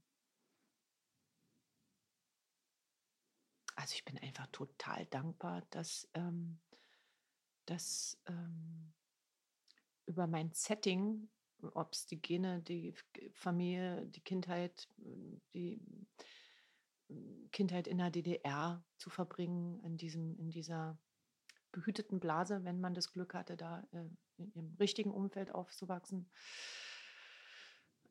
Und dann eben auch das Glück hatte, dass ich war 14, als die Wende kam. Es war auch gut, ähm, die Wende miterleben zu dürfen. Und das, was danach kam, war für mich auch gut. Also ich hatte irgendwie viele, viele, viele privilegierte, gute Settings, in denen ich gedeihen konnte. Und ähm, dadurch, ähm,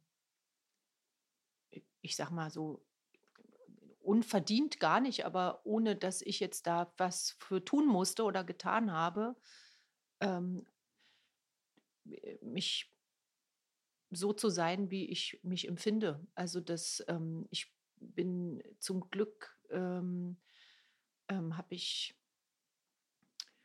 äh, also ich will mir immer gar nicht ausmalen, äh, wie es im Inneren äh, von Menschen aussieht, die äh, äh, in toxischen Familienstrukturen aufgewachsen sind äh, und dann damit ein Leben lang äh, zu kämpfen haben mit, mit Selbsthass oder ähm, klar kenne ich jetzt auch den inneren Zensor, äh, aber ähm, ich bin schon, also jedenfalls fühlt es sich so an, wer weiß, was im Unterbewusstsein brodelt, aber ich, ich kann mit mir ganz gut sein, so, ne? Bin auch gerne mit mir Mhm. ähm, und ge genieße das, einfach auch alleine zu sein und ähm, langweile mich nie und ähm, ähm,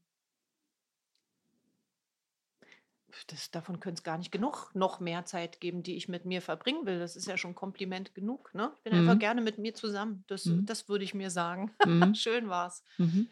Angenehm. Also gar nicht irgendwie so aufregend die ganze Zeit, eher auch im guten Sinne langweilig. Ich habe mal zu jemandem gesagt, eigentlich ist, finde ich das auch das eines für mich der größten Komplimente, die man einem, einem, einem befreundeten Menschen oder einem Partner geben kann, dass man sich gerne zusammen langweilt. Gepflegte Langeweile finde ich ein super Ding.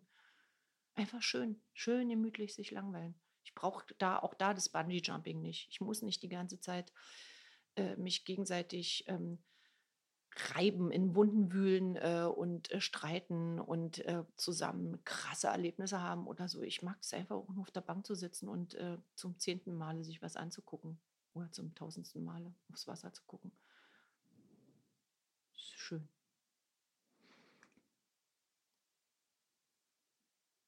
Und vielleicht ähm, beschreibt das ja auch ein bisschen dich, ähm, wenn wir die Freunde oder die Menschen, die mit dir Zeit verbringen dürfen und durften, ähm, fragen würden so, dann würden die sagen, man konnte mit Susi gut abhängen. Und was konnte man noch so?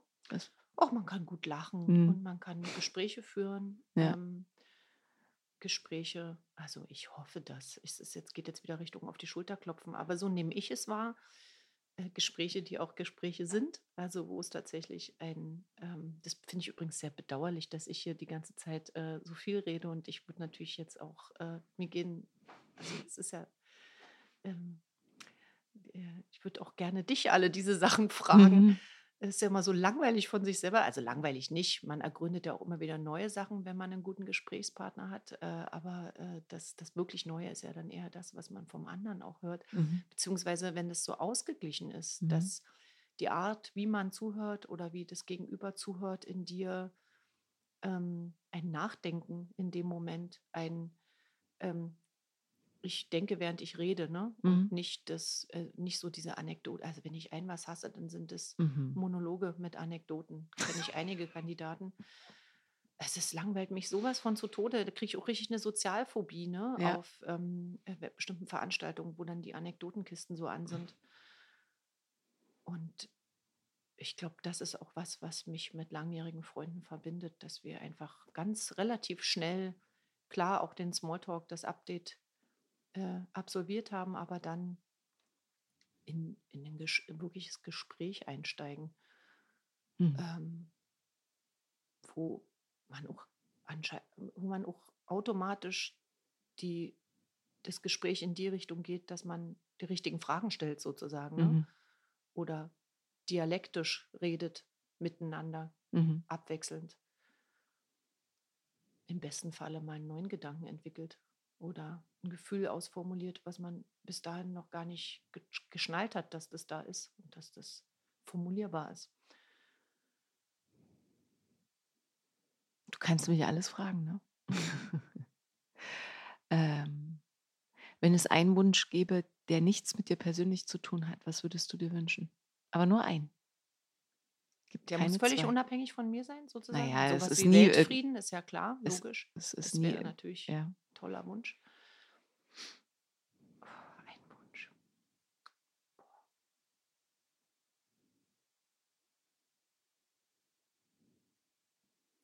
Also ganz auch egoistisch. äh, Ich würde einfach meinem Sohn wünschen, dass er ein erfülltes, Mhm. glückliches, schönes Leben hat. Das wäre mein Wunsch, glaube ich. Da gehört ja vieles dazu. Da gehört der Weltfrieden und äh, die Rettung des Planeten mit rein. Kannst du alles mit reingehen. Genau. genau. Ähm, ja. Ähm, okay. Wir haben dann diesen Moment und, du, und ich sehe euch da jetzt quasi jetzt da, wo jetzt Coco, der Hund, ähm, äh, auch genau wie wir in dieselbe Richtung glotzt, Richtung See. Es ist total süß mit der Schnauze auf der Lehne abgelegt. Ähm, sitzt du da mit deinem Sohn, ne, schmusend. Wir sind jetzt in diesem letzten Tag. Und ähm, da wäre meine Frage, ohne jetzt die, also bist halt Mama, ist klar, also Mama bleibt Mama so, aber und du bist natürlich auch Vorbild und Lehrerin, ob du willst oder nicht, mit den guten und vielleicht auch mit den weniger guten Dingen. Aber wenn es drei Sachen gäbe, die für dich so das Wichtigste zusammenfassen aus deinen Erfahrungen, aus deiner, aus deiner Lebenswelt, die du unbedingt deinem Sohn mitgeben möchtest? Was sind das für drei Botschaften oder äh, Impulse, die dir so richtig tief am Herzen liegen? Also das sind die Dinge, die du noch sagen musst. Anders kannst du nicht gehen. Was wäre das? Na, mir fällt sofort spontan, da muss ich auch nicht lange reflektieren, weil ich glaube, es ist ein guter Rat. Äh, ein Charme ist kein guter Berater. Das Thema hatte ich gestern erst mit ihm. Scham ist so ein richtiges, so ein richtiges blödes Machtinstrument und so eine richtige Geisel, finde ich.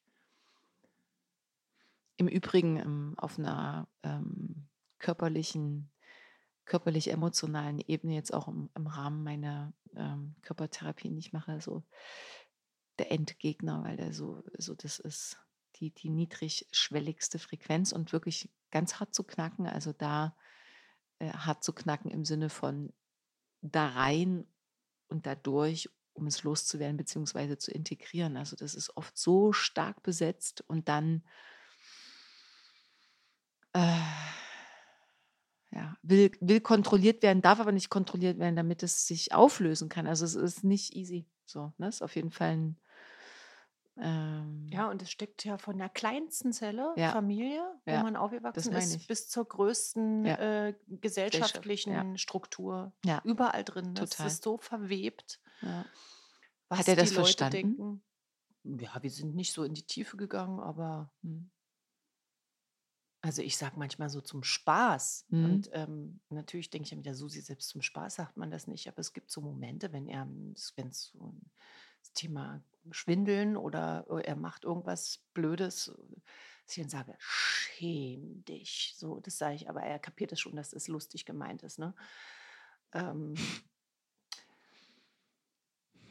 also wenn, naja, nee, aber ich frage mich gerade, ob, ob Scham äh, unabhängig vom, vom Außen, sondern nur, ob man sich vor sich selbst schämen sollte, also sich selbst ohne die Moral sozusagen, eher ethisch gedacht. Ähm, naja, Also wie war nochmal der Satz? welcher Satz, den ich sage? Hm? Schäm dich. Nein. Oder schämst du dich gar nicht? Nein, nein. Nee. Und zwar, welche, welcher Satz wäre das quasi als die Botschaft formuliert? Kannst du das Ach so, nochmal? Ja. mhm. Scham ist kein guter Berater. Ja, okay. Mhm. Ähm, Aber was mache ich denn dann damit, wenn ich das, also wenn du mir das jetzt Ja. sagst, dann würde ich mir denken, ja, ist richtig, aber was mache ich denn jetzt damit? Damit merkst du, wenn Ja. du, äh, wenn du, wenn du das, wenn du so, ähm, wenn du dich selbst gegenüber genug fühlst, wenn du das dir erarbeitet hast oder schon von Anfang an mithattest, dass du deine Gefühle auch fühlst und äh, formulieren kannst und du merkst, da ist Scham im Spiel, dann ist das ein Indikator für eine Sache, die richtig stinkt. Da stimmt was nicht und äh, das ist, äh, da, da sollte man dann nochmal hingucken. Mhm. Ähm, das lenkt dich in eine Richtung, die ähm, mit Fremdbestimmung zu tun hat, mit, ähm, mit ähm, Abwertung.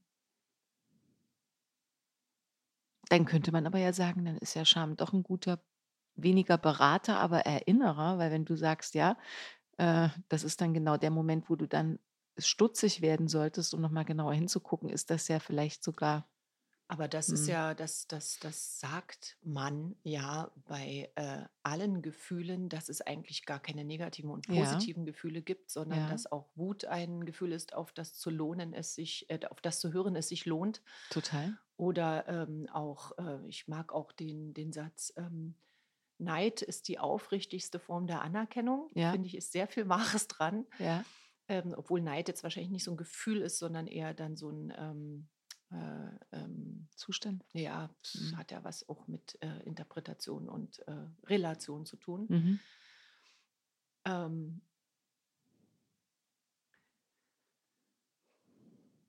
ja, also äh, ja, also jeder, jedes Gefühl, mit dem man sich auseinandersetzt und äh, sowohl äh, die negativ als auch positiv besetzten, äh, wenn man da reingeht, bringen dich ja immer weiter und intensivieren ja dein, dein, dein Lebensgefühl und dein, deine Entwicklung, insofern man an sowas glaubt, dass wir uns entwickeln können, bin ich ja immer hin und her gerissen, ob das überhaupt möglich ist und stattfindet.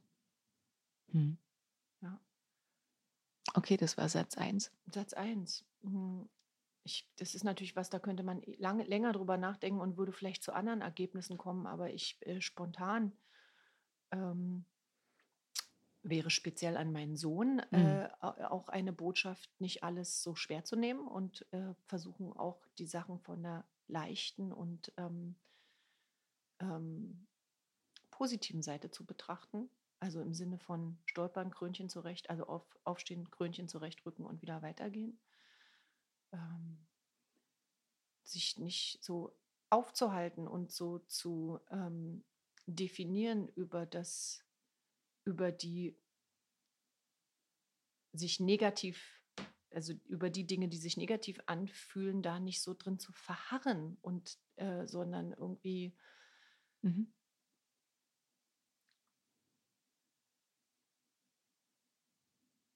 Ja, vielleicht einfach das nicht bewerten. Von, man fällt halt hin.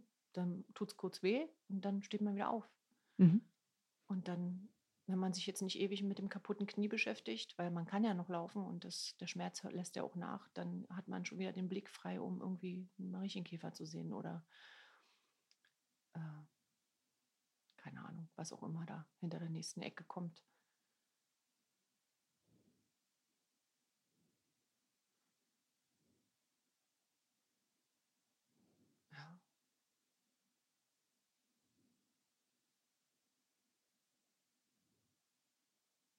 Gab irgendwie in meiner Kindheit in den 18 mal so ein Lied, das äh, gibt so einige Schlagerlieder. Ich weiß gar nicht, ob das ein bekanntes Lied war oder ob andere das auch kennen. Es ging, man muss das Leben eben leben, wie das Leben eben ist. Das sagte schon mein Großpapa und der war. Und dann weiß ich nicht, ob es Pessimist oder Optimist, Optimist. Vielleicht war der Pessimist und hat trotzdem oder war er Optimist? Ich weiß es nicht. Wurde Sozialist. Er war Sozialist. Man muss das Leben neben leben. Er war Kolonialist. ähm, hm, ja, hm. so eine Gleichmut vielleicht, hm. eine positive Gleichmut. Ähm, hm. Das wäre ein Hinweis, genau. Ich glaube, die dritte Sache wäre, du bist toll, so wie du bist. Hm. Also einfach auch eine, eine ich würde ihm nochmal sagen wollen, dass, das, dass ich da, jetzt heule ich gleich wieder, hm. dass ich. Ich heule schon. dass ich dass ich total glücklich bin und dankbar, dass ah. ich ihn, äh, dass ich einen Teil von meinem Leben mit ihm als Mensch, äh, dass ich das durfte, ne? dass ich das, dass ich ähm, ja, das einfach würde ich ihm ja, das würde ich jetzt vielleicht nicht aussprechen, aber das würde ich denken. Ich würde ihm wünschen, dass, dass er noch äh, weitere Menschen in seinem Leben trifft und hat, die das auch so empfinden wie ich. Ne? Hm. Äh.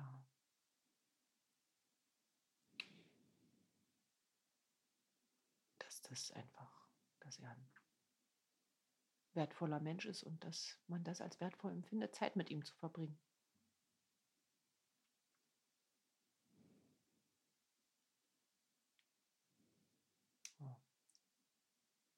Schön.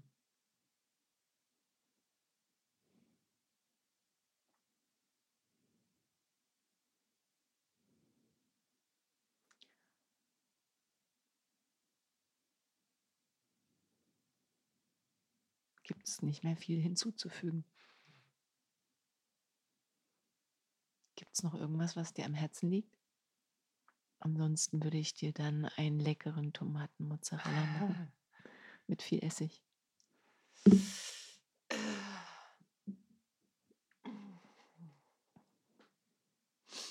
Zu der Überschrift My Last Coffee, ob ich da noch, äh, My Last Coffin wäre auch gut.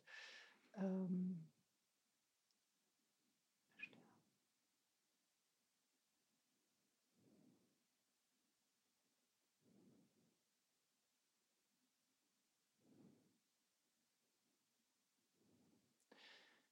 Mir, jetzt fällt mir irgendwie noch, äh, also ähm, mir geht noch mal gerade so durch den, durch den Kopf, mhm. was ich an der Corona-Zeit so ähm, genossen habe, ähm, in dieser Quarantäne äh, mal ausgeblendet, was da alles irgendwie doofes in der Zeit äh, auch außenrum passiert ist und so weiter. Viele blöde Geschichten und so weiter. Aber allein dieses, ähm, das Hamsterrad anzuhalten und ähm, mit sich zu sein. Für mich natürlich an, einem schönen Ort hier, privilegierterweise einfach äh, mit, mit Luft und äh, Sonne vor der Nase. Und äh, keine Termine zu haben. Und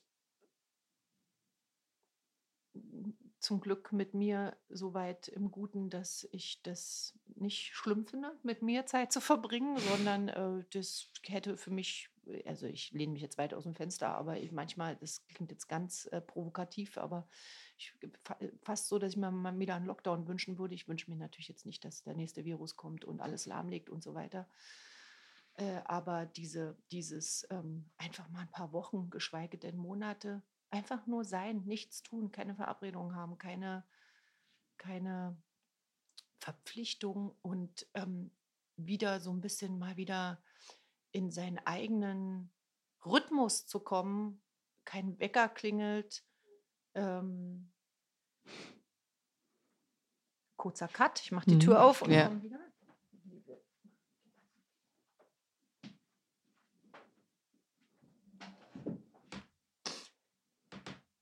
In seinen eigenen Rhythmus zu kommen und äh, ohne Plan spontan zu sagen, und jetzt lese ich sechs Stunden. Und dann danach, oh, jetzt lege ich mich erstmal hin. Und dann, äh, wenn irgendwann diese äh, Zivilisationserschöpfung, also wenn man dann irgendwann wieder das Gefühl hat, man ist wieder aufgeladen und äh, erholt, vielleicht auch zu sagen, und jetzt mache ich Sport. jetzt gehe ich joggen.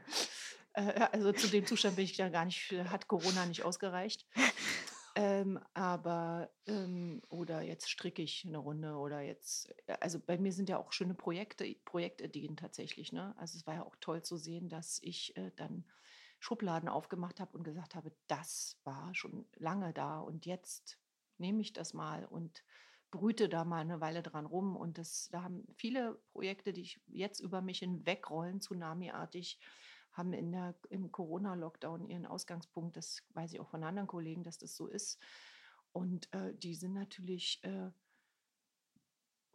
durch diese Zwangspause teilweise näher an einem dran als das, was im Hamsterrad, im Vorbeirennen entstanden wäre. Ne?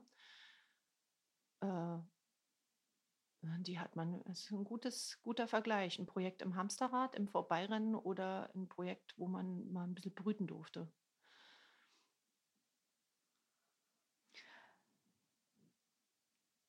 Ist doch aber auch ein schöner Erinnerer an dich. Also, äh, ich bin ja davon überzeugt, dass man immer auch die Wahl hat.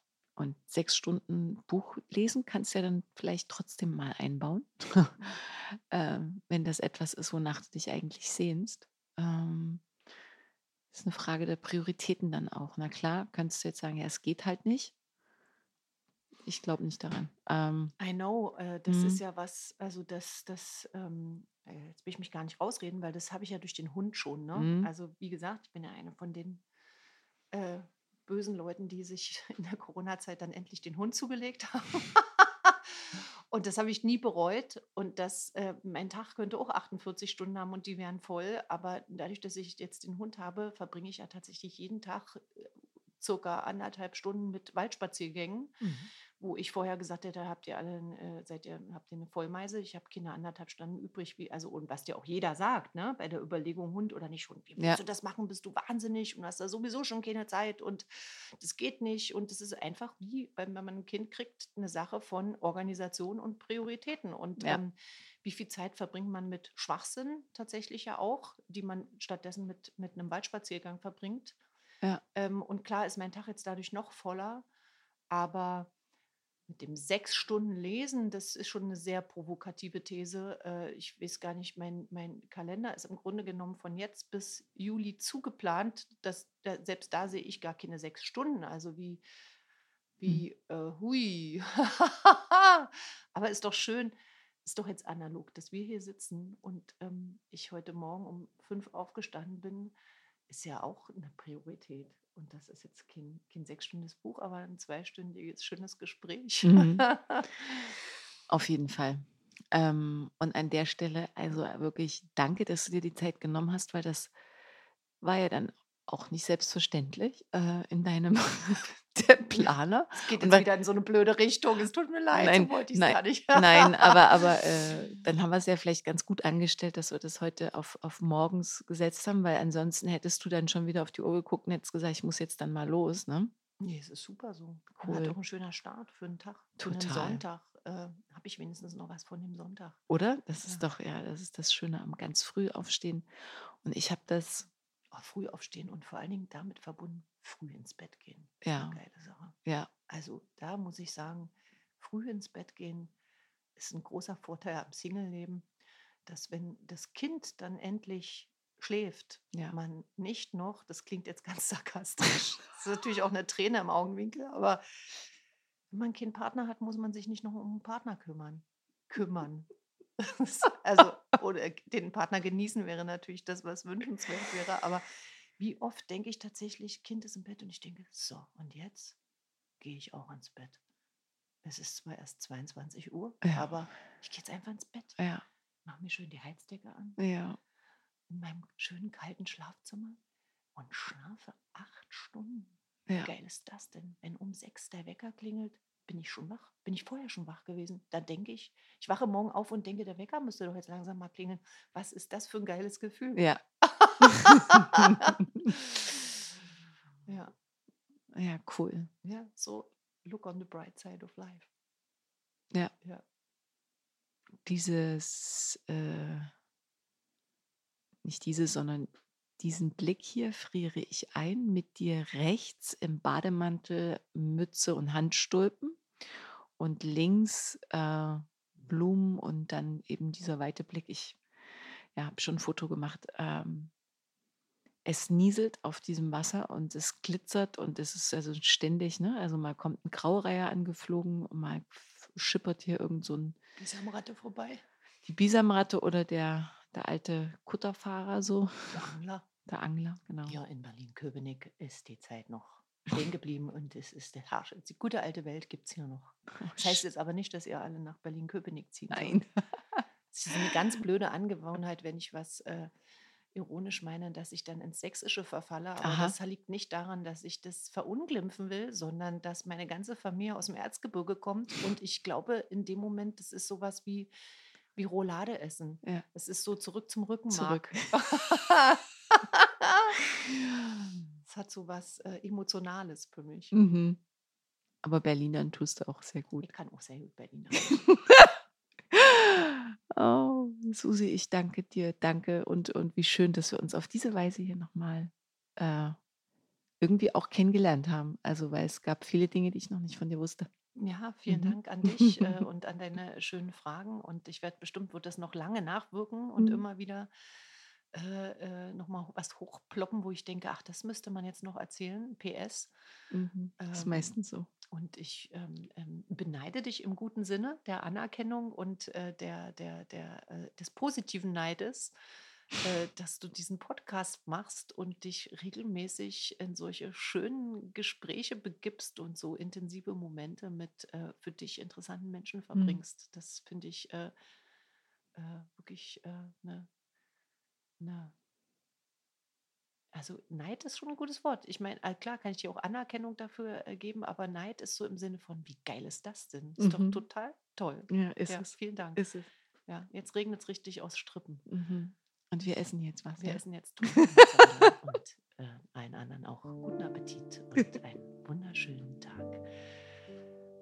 Um es mit Heinz Erhardt zu sagen, wenn wir schon so sind, da wollen wir auch so sein.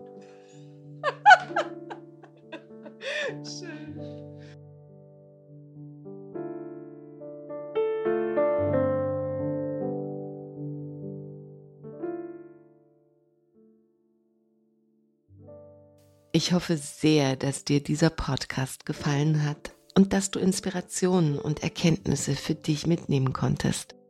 Was hat dich besonders berührt? Was nimmst du für dich mit?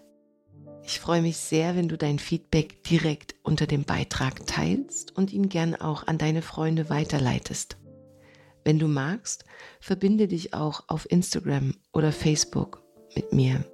Alle Informationen dazu findest du in den Show Notes. Außerdem lade ich dich ein, auf meiner Webseite vorbeizuschauen. Dort findest du noch einmal sehr übersichtlich meine Angebote, sei es als Coach, Speakerin oder Lehrerin. Auch kannst du dort kostenfrei den sehr persönlichen Newsletter abonnieren, der dich einmal im Monat mit kleinen Extras beschenkt. Ich freue mich sehr, dass es dir deine kostbare Zeit wert war, hier mit mir zu verweilen. Und von ganzem Herzen wünsche ich dir ein großartiges Leben und bis zum nächsten Mal.